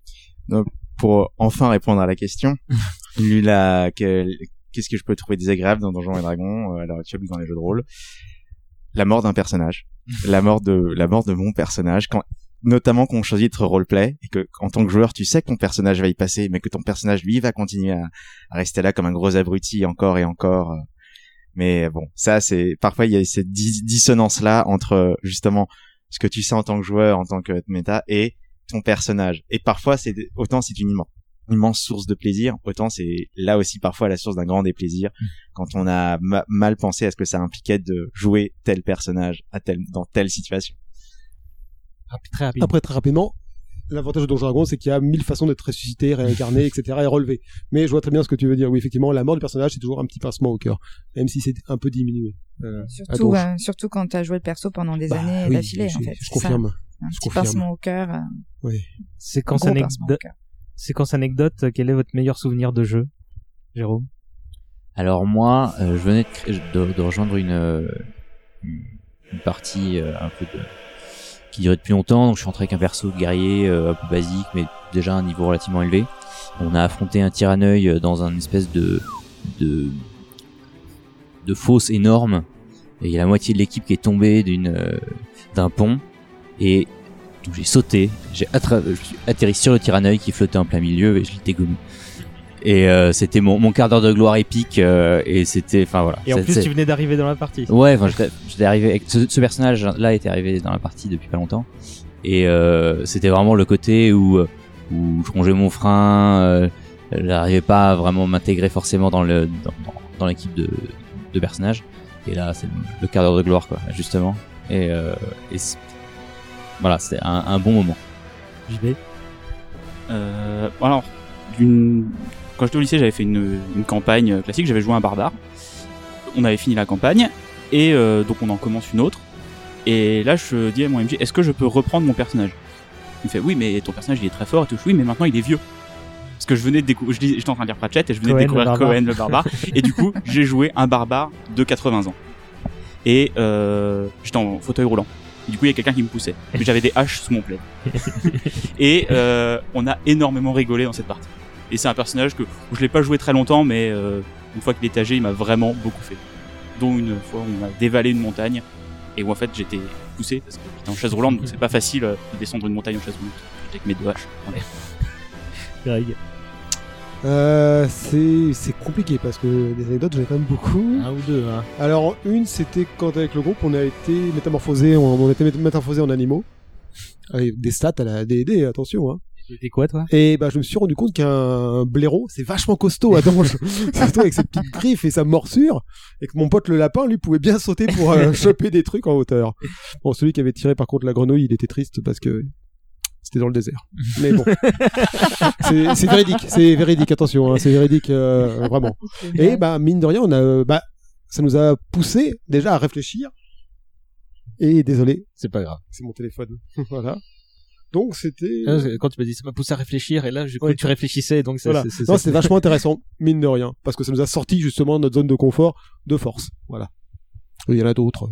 Un paladin, j'ai un paladin, j'ai beaucoup joué les paladins. Voilà, très fort, euh, neuvième niveau, bah, qui meurt parce qu'il y a une grenouille empoisonnée qui l'a. qui Est-ce l'a que mis à c'était le perdre. même personnage que, que Non, c'est pas je ne te dirai pas le nom emblématique de mon personnage. euh, Mon Non, veux qui a dire, 20 ans. C'était Ah oui. pas ton pote Non. qui était devenu une grenouille Non, qui non, se mangeait. Non, euh, non, non, non. Et voilà, donc j'ai raté mon jet de protection, je suis mort. Voilà, point. Parce que j'imaginais assez peu ton pote reprendre son personnage de, de grenouille non, juste non, pour non, non, euh, justement, on a trouvé notre euh, sortilège, etc., etc. On s'est aperçu que personne ne pouvait parler pour lancer le sortilège. Donc c'était dramatique. Asina. Moment le plus mémorable. hmm, euh, moi aussi, je commence à en avoir pas mal mine de rien. Un peu compliqué. Euh, je- Le premier qui me vient à l'esprit, c'est le moment où on a joué une partie spéciale méchant, alors tous d'alignement evil justement. Euh, un moment vraiment très très marquant, c'est quand euh, j'ai assassiné une femme tenant son bébé euh, dans un truc. Ça, ça marque, mais c'était complètement roleplay. Deuxième moment très marquant, là, c'était avec mon paladin où euh, j'achève le démon gorgon euh, sur un vin naturel. Pour ceux qui ne savent pas, un vin naturel, c'est quand sur un dé à 20 faces, on tire sur le, on atterrit sur le vin et ça fait un coup critique.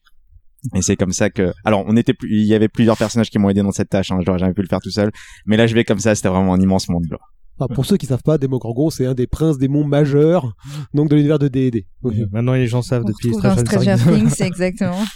Betty, ton moment. Euh, moi, il y en a eu un paquet parce que faut dire ce qui est. Quand je tire au dé, j'ai vachement la poisse, et donc ça donne des situations très très comiques, euh, pas super euh, easy pour mes persos évidemment. Euh, il y en a une dont je me rappelle où j'avais tiré un 1 donc euh, échec critique, hein, gros fail. On, en- on, on, on le définira comme ça. Ou bon, enquête, on devait aller sauver un type qui s'était fait kidnapper par le grand méchant. euh, du coup, c'était à Raven- à Ravenloft, le baron de je sais pas trop quoi, machin. Et puis euh, finalement, on arrive à les filer. euh, on est en pleine forêt. On essaie de me souffler le nom, mais je me rappelle pas. J'arrive pas à comprendre. On a, on est en pleine forêt. euh, je suis, je joue euh, un elfe rôdeur, donc euh, plutôt à l'aise dans mon environnement. hein. et avec Louis euh, très très fine, et j'arrive à entendre des informations complètement capitales pour la, suite de la partie. Et euh, il faut juste que j'aille. euh, les, donner les infos en fait à, mes compagnons et, le problème c'est que le MJ en fait parlait pas assez fort et comme je suis moi joueuse à moitié pour j'ai des problèmes auditifs faut croire. J'ai euh, j'ai dit euh, à haute voix euh, pardon tu peux parler plus fort? Qu'est-ce que t'as dit et et il me l'a fait jouer et il me l'a fait jouer et, et du coup la visualisation de la scène était assez comique. On voyait le le- l'elfe qui hurlait dans les fourrés. Pardon t'as dit quoi? Tu peux répéter? Et donc euh, et donc voilà je me suis fait kidnapper et, euh, et, et mon PJ euh, a, a, a souffert euh, Mille tourments. de torture Voilà. donc c'était assez comique euh, voilà. C'était une une anecdote parmi tant d'autres. Hmm. Euh, là, on, on est proche de la fin, euh, donc euh, je, je, je mélange un petit peu mes questions de fin, mais en gros, quelle place ça a le, le JDR et Donge aujourd'hui dans, dans votre vie euh, Alors toi, Greg, je sais que c'est une bonne partie de la tienne. Donc, euh, Je confirme. Entre tout ce que j'écris, euh, déjà les campagnes, où en général je me fais un petit synopsis de 100 pages. voilà. Là, là, j'ai une campagne qui dure depuis 2005. Euh, donc oui, ça, les extensions Que tu maîtrises, là, Ah, que coup, maîtrise, ouais. là, que je maîtrise, oui, oui. Ah oui, d'ailleurs, je voudrais faire un appel. Si les joueurs des fois pouvaient se relayer pour maîtriser un peu, parce que des fois il y en a marre, hein. tu verrais bien jouer une petite grenouille de temps en temps. Ouais, ouais, une petite grenouille un peu vicieuse, mais bon. Ouais, non, non, c'est tout ce qu'on se documente, parce qu'en tant que maître de jeu, on a discuté aussi. Quand on doit gérer une partie, ben, suivant le contexte, je parlais par exemple des Mayas, du désert, ou des choses comme ça, ben, on se documente sur bah, les us et coutumes, sur euh, bah, la faune, la flore, sur euh, bah, les règles de vie un peu. Et voilà, parce qu'imaginez un paladin justement en armure complète par euh, 60 degrés, pff, c'est tristesse un peu. Donc voilà. Et bon, si on veut un contexte, je sais pas Moyen-Orient, enfin les mille et nuits, ça va changer d'un contexte euh, de la Chine impériale, par exemple, voilà. Mais c'est tout. Mais oui, ça prend une place gigantesque. J'y Et vais. en termes physiques aussi. Hein. Nombre de bouquins et tout. Bah, moi, vu que je suis plus que joueur maintenant, c'est juste l'occasion, en fait, de voir mes potes. Et de passer un bon moment. Donc, Quand tu fais pas un podcast le samedi, tu fais une partie JDR. exactement. Donc c'est, bah, demain j'en ai une, euh, on se retrouve à 13h, on mange, et puis après on joue euh, l'après-midi, et puis voilà. Jérôme?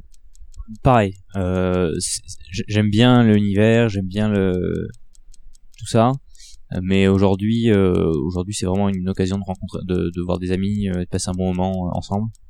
Euh, c'est ce qui est déjà beau. Betty Euh, bah, moi, je joue beaucoup moins maintenant qu'avant parce que voilà, on a, on a un métier euh, qui prend, voilà, le métier me prend pas mal de temps. Euh, j'ai pas beaucoup de temps libre et du coup c'est vrai que euh, les uns et les autres ont, ont leur vie aussi. Euh, Il y en a qui ont des familles, etc. Euh, on n'est plus aussi dispo qu'on l'était quand on était étudiant. Donc euh, le fait de se retrouver, ne serait-ce que euh, un week-end par mois, c'est devenu la croix et la bannière. C'est compliqué et le fait est que c'est moi qui suis le moins dispo du groupe, donc euh, source de culpabilisation euh, extrême.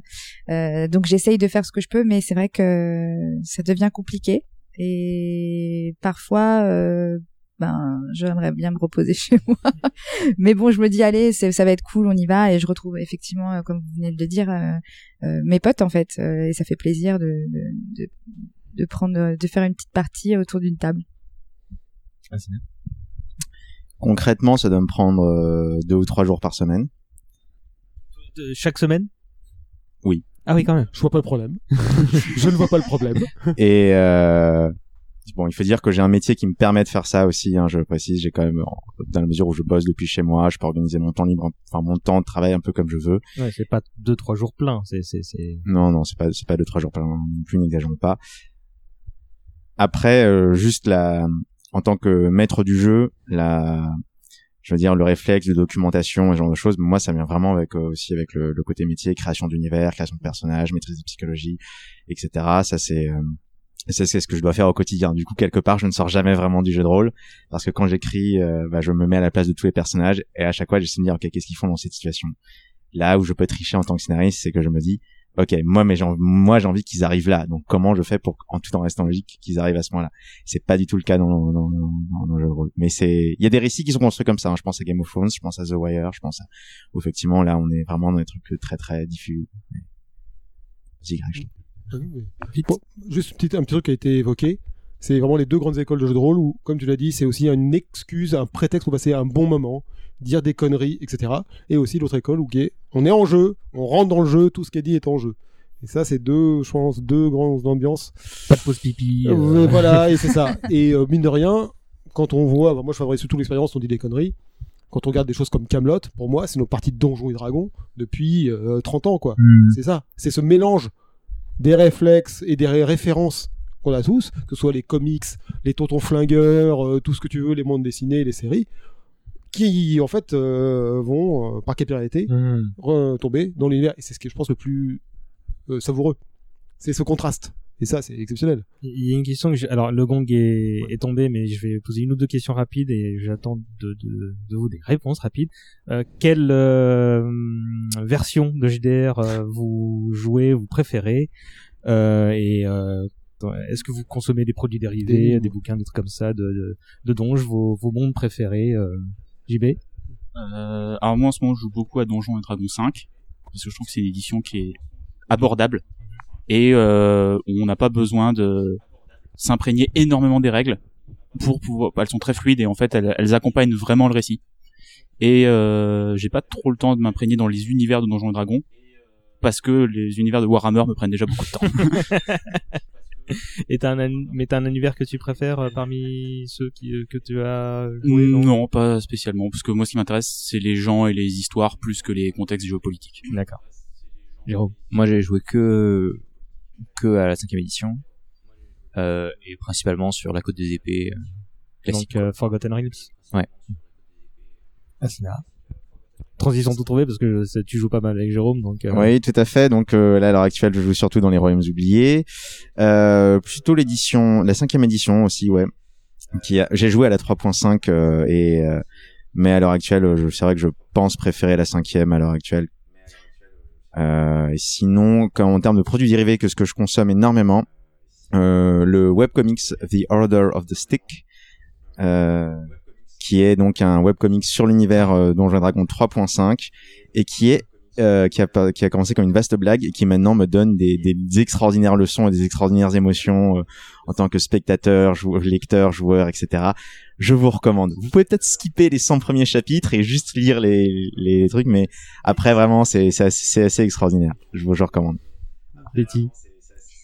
Euh, du coup, tu demandes, euh, parce que j'ai pas très bien compris la question, c'est de, de savoir euh, Quelle, version, de tu, Donjons et tu- Dragons. tu as consommé ou que tu préfères euh, Euh, J'en ai pas vraiment, mais je dirais peut-être Oui, euh, le, le dérivé de Ravenloft en fait, euh, parce que c'est j'ai joué euh, au moins cinq ans une partie avec le même personnage d'ailleurs, et euh, c'était une de mes premières parties que j'ai faites, euh, et autant le MJ que le groupe que mon perso, euh, tout ça, ça, ouais, gros côté nostalgie. Et puis j'adorais l'univers en fait, Mhm. parce que ça mixait le côté un peu euh, médiéval fantastique avec euh, les classes et les races euh, de Donjons et Dragons, euh, avec un univers beaucoup plus sombre, euh, donc de, de où il y a des vampires, des ghouls, etc. Et donc j'avais l'impression de faire une partie de donge et une partie de vampire tout mélangé, et c'était bien chouette, voilà.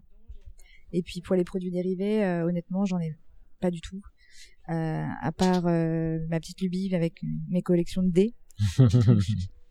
Qui n'en a pas ici. Il y en a qui vont. Euh... euh, si, Ah, si, si. Arnold demandait Mais je sais si- pas si euh, tu peux considérer ça comme un Oh, si, si, si. Ah, d'accord, ouais, effectivement. Bah, mer- Merci Arnold, j'ai pas du tout pensé. Ah, mais, Arnold euh, qui a interpellé Betty pour lui dire si elle lisait pas les romans Dragonlance de Wes effectivement, Aikman, je euh. les ai, je les ai lus et je les ai adorés, notamment les, les, les six premiers tomes. Euh, et mon, personna- mon personnage préféré d'ailleurs, c'était euh, c'était le frère maléfique, euh, le frère jumeau maléfique. Re- Res- Wrestling Wrestling, Ouais. ouais. Hyper intéressant. euh, Enfin, parce que j'aime pas moi les persos manichéens, c'est chiant. Et, euh, et pour le coup, celui-là, il était bien barré, quoi.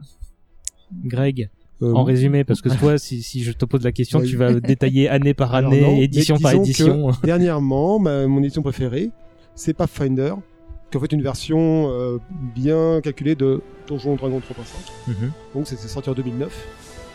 Donc voilà. Et sinon l'univers, bah j'hésite toujours entre les Royaumes oubliés et Greyhawk.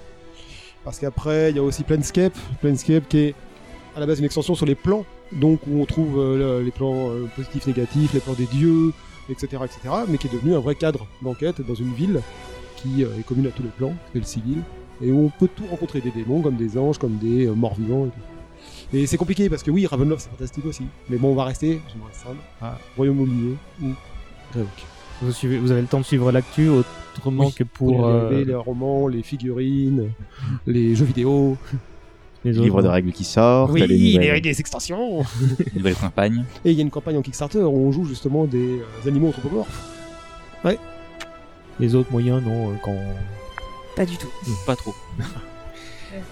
Ok, euh, et bon, petite interlude obligatoire, vous avez vu les films Qui a, qui a vu les films Oui Non. Jérôme et Betty, non Si Betty aussi Je crois. Vous avez de la chance, vu, vous les avez pas vus. Mais si c'est celui auquel je pense, euh, très Non, il y en a deux. Ah. Et un Trois troisième en fait. Non, non, un troisième, il y en a trois. non, le troisième on peut pas le dire. Non, on peut. Jacques que Le. officiellement, il y en a trois. trois, parce Ouais. que- Il y, a- il y a même mieux. Il y a quand même le- la meilleure partie, c'est dans euh, euh, d'ici euh, Legends of Tomorrow où il y a Constantine qui fait justement une partie de Donjons et Dragons dans la troisième saison avec les légendes. Ouais, mais c'est pas un Et truc. c'est le meilleur euh, film Donjons et Dragons pour moi. ouais, non, le, le film, euh, si tu regardes la bande-annonce, le malaise commence seconde une. Confiant. Avec la. Euh, justement, euh, bah, euh, garde ça pour tout à l'heure. euh, non, moi je pensais à la 3D euh, qui, qui, qui était déjà datée à l'époque, quoi. Euh, et, et, et on regarde la bande-annonce, euh, ce qui est super épatant, c'est qu'ils ont fait au niveau bande-son un rip-off et d'Indiana Jones et de Carmina Burana. Oh, Donc tu dis, ok, déjà à l'époque ils disaient, bon, on fait simple, hein. Qu'est-ce qu'on. Oui, Pour l'anecdote, j'ai assisté à l'avant-première du film, donc euh, à Paris. Est-ce en qu'il y avait des gens dans la salle? Ah, Alors il y avait beaucoup de gens. Qu'ils sont Et restés jusqu'au bout C'était une catastrophe. En fait, tout le monde s'en foutait. À partir de une demi-heure à peu près du film, les gens en fait discutaient entre eux. Il y en a qui étaient sortis chercher à bouffer sur le buffet, qui était génial d'ailleurs, avec l'alcool à volonté, c'était bon, parfait. Et voilà. Et nous, à un moment, on a quand même fait du catch euh, au fond de la salle avec un pote, du coup, enfin un collègue, Après trois d'ailleurs qui plus tard a repris Love Cube beaucoup plus tard. Et mais tout le monde s'en foutait tellement c'était grotesque. Sinon, euh, j'ai appris qu'il y, y a eu un deuxième film qui était sorti en salle en France et pas du tout aux États-Unis. Euh, ça, la bande-annonce laisse entrevoir un, un budget moins important que pour des pornos de la même époque. Et le troisième, bon, je sais même pas de quoi ça parle. Pour votre information, il y a un nouveau film qui est prévu en 2021. Apparemment avec euh, Ansel Elgort, le, le mec qui a joué dans Baby Driver, euh, dans, dans le rôle titre, à moins qu'il se décide à lire le scénario et qu'il fuir entre temps. Mais alors, je pense qu'il va rester parce que c'est un gros geek. Ah ouais bah, il fait des Ah Warhammer, ouais donc euh, c'est- Ah. et à partir du moment où tu peins des figurines, euh, on te propose un film Donjon Dragon, tu restes. non, d'accord, dans ces C'est cas-là. pas faux. J'espérais qu'ils vont demander à Vin Diesel aussi, du coup, à ce compte-là. Bah, Oh, je- oui, ouais, c'est- euh, moi, ce qui m'a fait marrer, c'est que le producteur, il a déclaré dans une de ses dernières déclarations, il a dit euh, que ça se passerait dans les royaumes oubliés. Euh, et euh, il a aussi dit euh, Nous allons faire le meilleur film Donjons et Dragons jamais fait, ce qui met la barre assez bas. Au moins, il l'assume. Ce qui est assez flippant, c'est que Jeremy Irons, il est producteur exécutif du film. Sans déconner Comme sur le premier, dans Et lequel il jouait oui, aussi, donc il est vraiment ouais. attaché au truc. Oh mon dieu. Et il devait apparaître dans le deuxième. Mais c'est lui qui s'est retiré. Ouais, ouais bah, c'est son acolyte qui est dans le 2 là. Profions une fois, mais pas deux. Bon, bah vous avez déjà la réponse à ma première question du quiz, c'est pas grave, je vais la faire sauter. Donc on passe au quiz. N'allez pas déjà nous quitter Il est l'heure de jouer J'avais deux, trois questions à vous poser. Parce que vous êtes les meilleurs parmi les meilleurs. Ça va être super marrant. Euh, on va faire deux équipes euh, rapidement. Bah tiens, euh, Arnold, tu- vas prendre ma place. Dans... Hop là. Oui, oui, non mais tu vas faire chez Greg comme ça. Euh, Mais oui, mais moi, on m'avait pas dit qu'il y avait un quiz, sinon j'aurais révisé. C'est quoi Ça, cette ça va être Greg quiz versus The World. Mais non, oui, oui, moi, j'étais pas là. révisé. maintenant. Il y a des petits quiz. Alors, euh, de toute façon, là, je pense. C'est euh, un scandale. je, je Moi, pense je savoir laisse répondre à ma place. Donc, euh, on a l'équipe à gauche composée d'Assina, de Betty, de Jérôme. À droite, on a JB, Greg et Arnold qui va faire un coucou au micro. Coucou.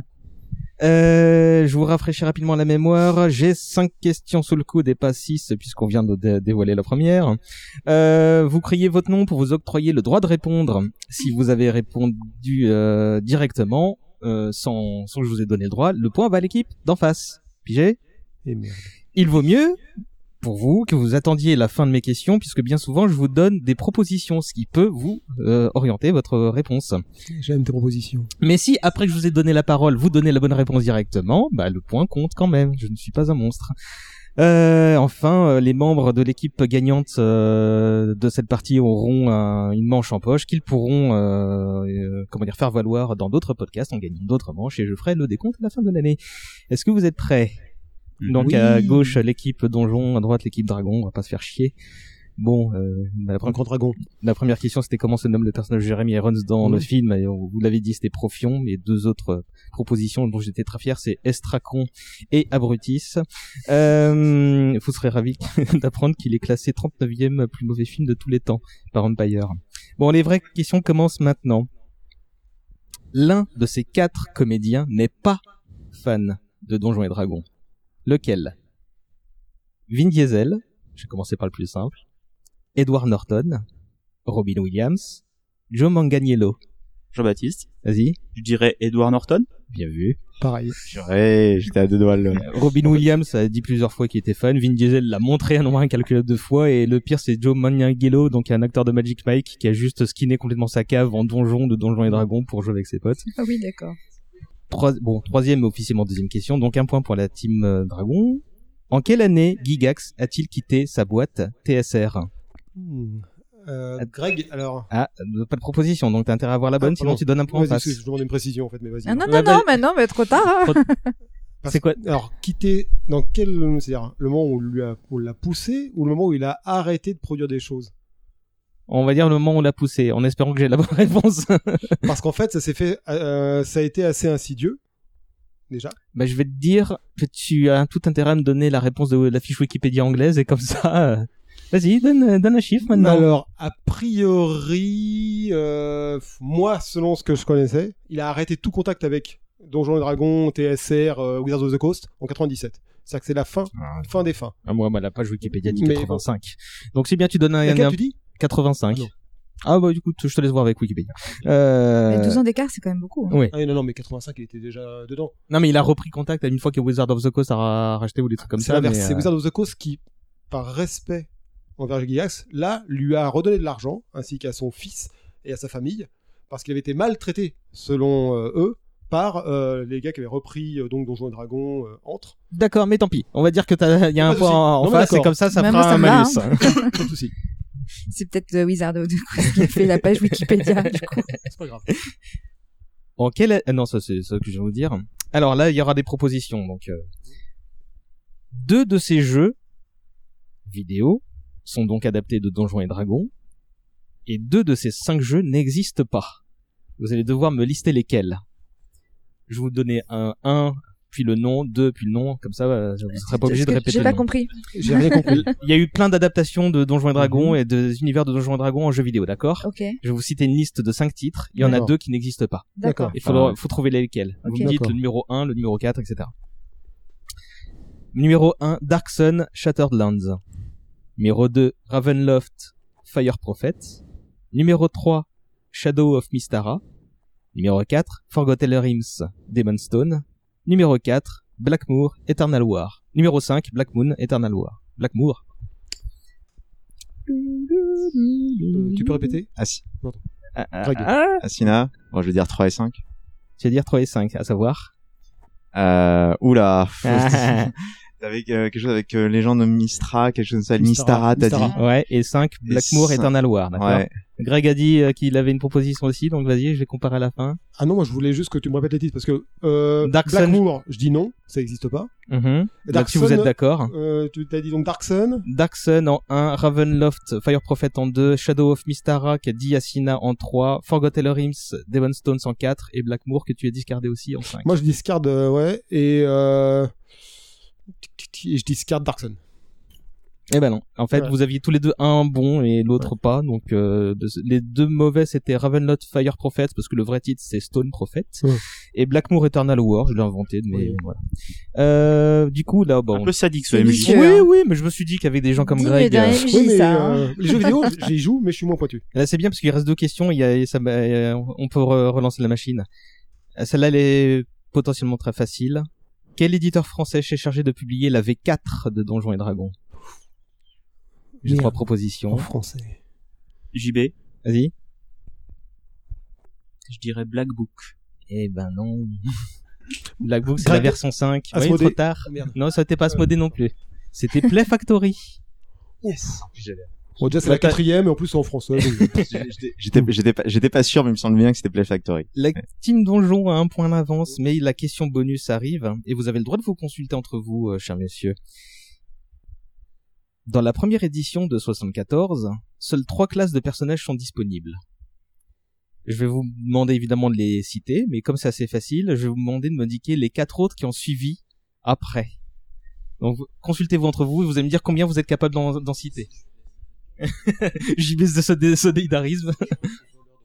Je compte les extensions, hein, donc hein. il y a eu trois de base, puis après dans la même édition il y a eu quatre autres.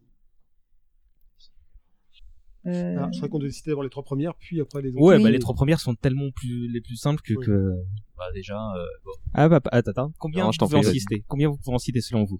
C'est pas combien ça Plein. Sur les sept premières là, Sur les sept. sachant que les trois premières sont tel- sont évidentes quasiment. Bon, euh, guerrier, magicien, Ah prêtre. Quoi J'ai dit combien tu pouvais en citer Donne-moi le chiffre. Bon, bah, Ouais ouais. mais Alors la team La Dragon, Team va Dragon dire va partir six. sur 6.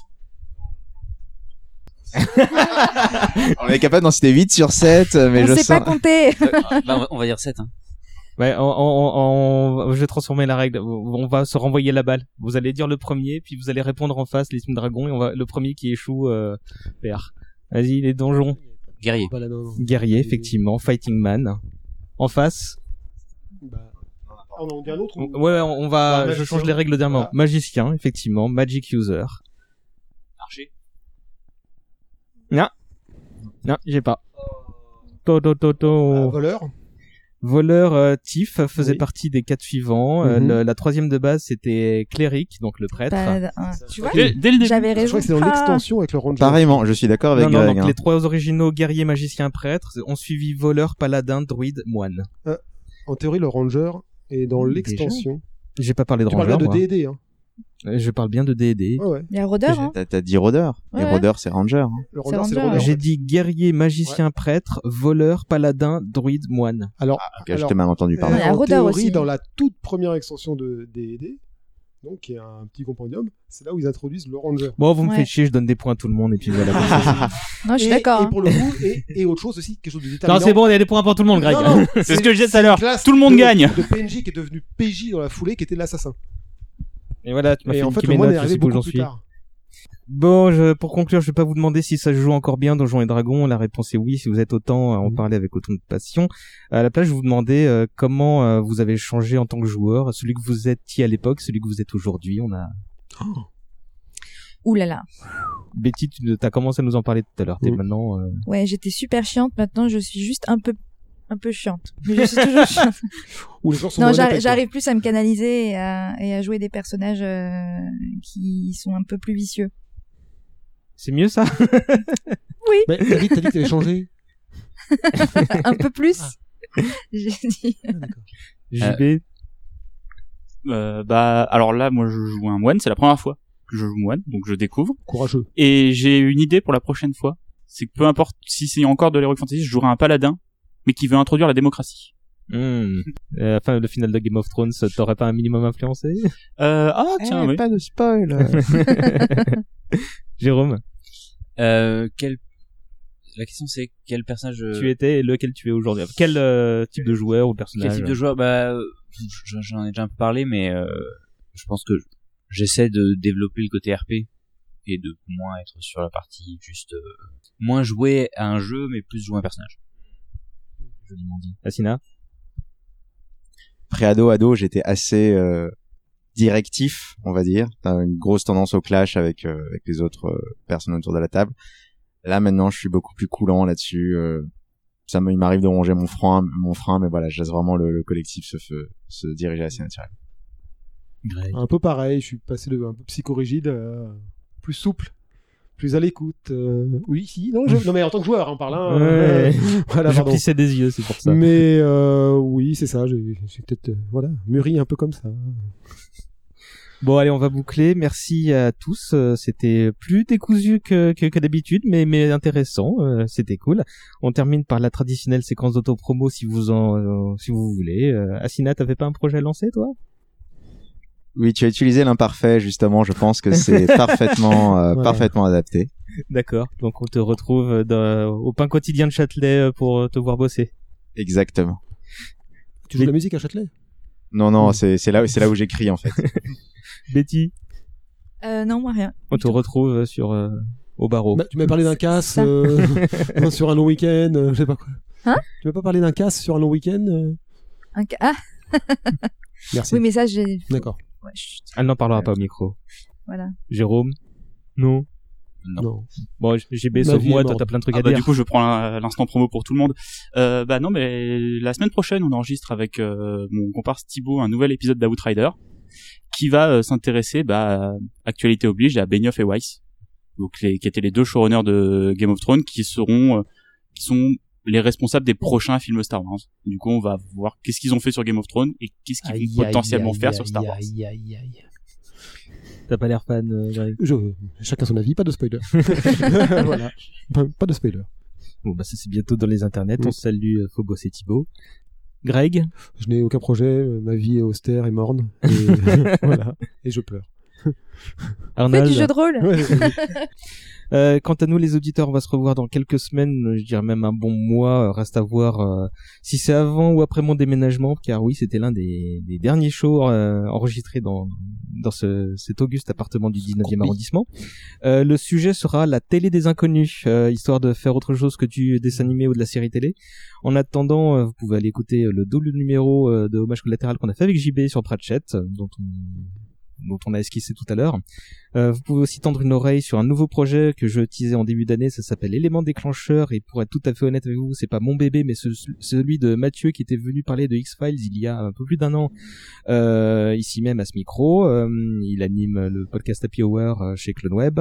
C'est Élément déclencheur, c'est des courts portraits audio de créatifs de tous bords. Il y aura des interviews de scénaristes de séries télé, de dessinateurs de BD, des musiciens, des réalisateurs. Et le premier numéro qui vient de sortir est consacré à l'autrice Mélanie Fazi. Euh, je suis très content, donc je vous invite à écouter ça si vous avez une demi-heure devant vous.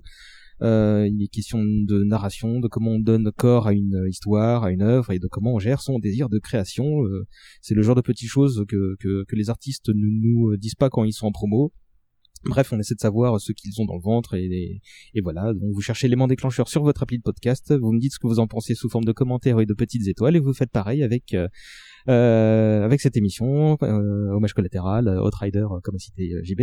Et c'est tout pour aujourd'hui. On va se quitter en musique et je vais me tourner vers vous pour me demander est-ce que vous avez pas une idée de, de, de petit euh, gimmick sonore euh, est-ce- Le donjon Oh de non. Nalbug dit, dit une voix dans le public, mais je suis pas tout à fait d'accord. Moi, je dis Amon Amarth ou Carnivore. C'est quoi ça? Ce sont deux groupes parfaits, monsieur. Ouais, mais il y, a un rapport Ouais. avec Donjons et Dragons? Amon Amarth, oui. Ah oui. Pas d'autres idées Ouais, bon. bon. Moi, je vais rester sur Nullbuck, hein, en toute honnêteté. Je pense En plus, que- c'est un peu casse-couille, les mecs de Nalbuck. Bon, je vais faire ma popote dans mon coin et comparer les deux. Et si j'ai pas les oreilles qui saignent, ce sera peut-être le fais une truc. playlist, si tu veux. Oh non, un ou deux morceaux, ça suffira. Aucun problème. ça peut être sympa. Bon allez, on part là-dessus. Avalanche de bisous à vous et à bientôt. Salut Ciao. Ciao. Nous étions quatre assis dans l'auberge, buvant une chope de nos maigres deniers. La bourse était vide, tout comme notre sac à dos. La compagnie attend un boulot.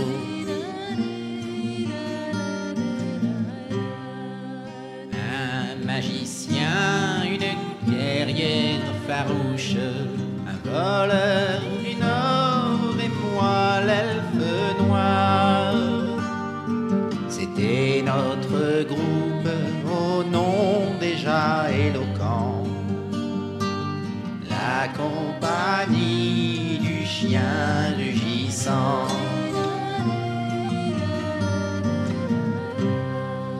Il est sorti des ombres mouvantes, grande silhouette encapuchonnée, avec l'air méfiant de ceux qui sont avisés.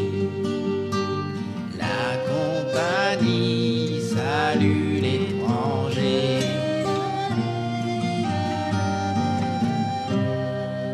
Braves amis, cherchez-vous l'escapade dit-il en se joignant à notre tablée. J'ai besoin urgent d'un parti d'aventuriers. La compagnie commence à l'aimer.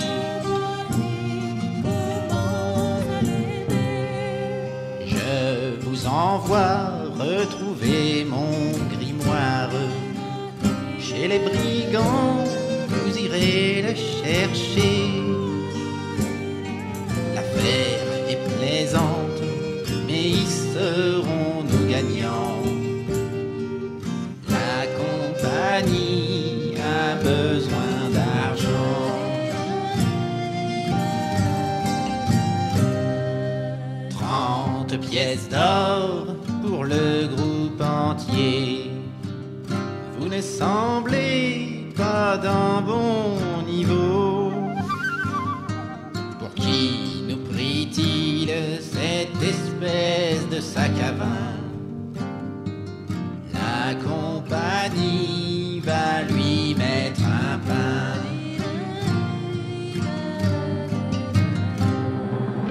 Fils de chien. rugit la guerrière et son épée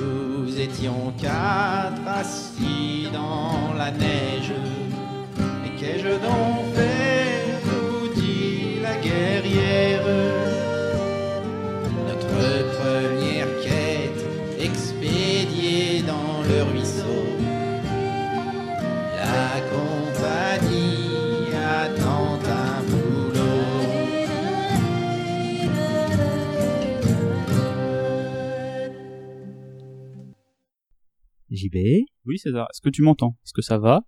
C'est très bien. Et Greg, ne crie pas. Alors, on ne crie pas dans le micro. si tu veux crier, tu fais comme ça. Je crois qu'il est de la Gestapo. Euh, je t'entends. Enlève ta chemise tout doucement. Oui. Oui. Euh, juste faire un dernier test.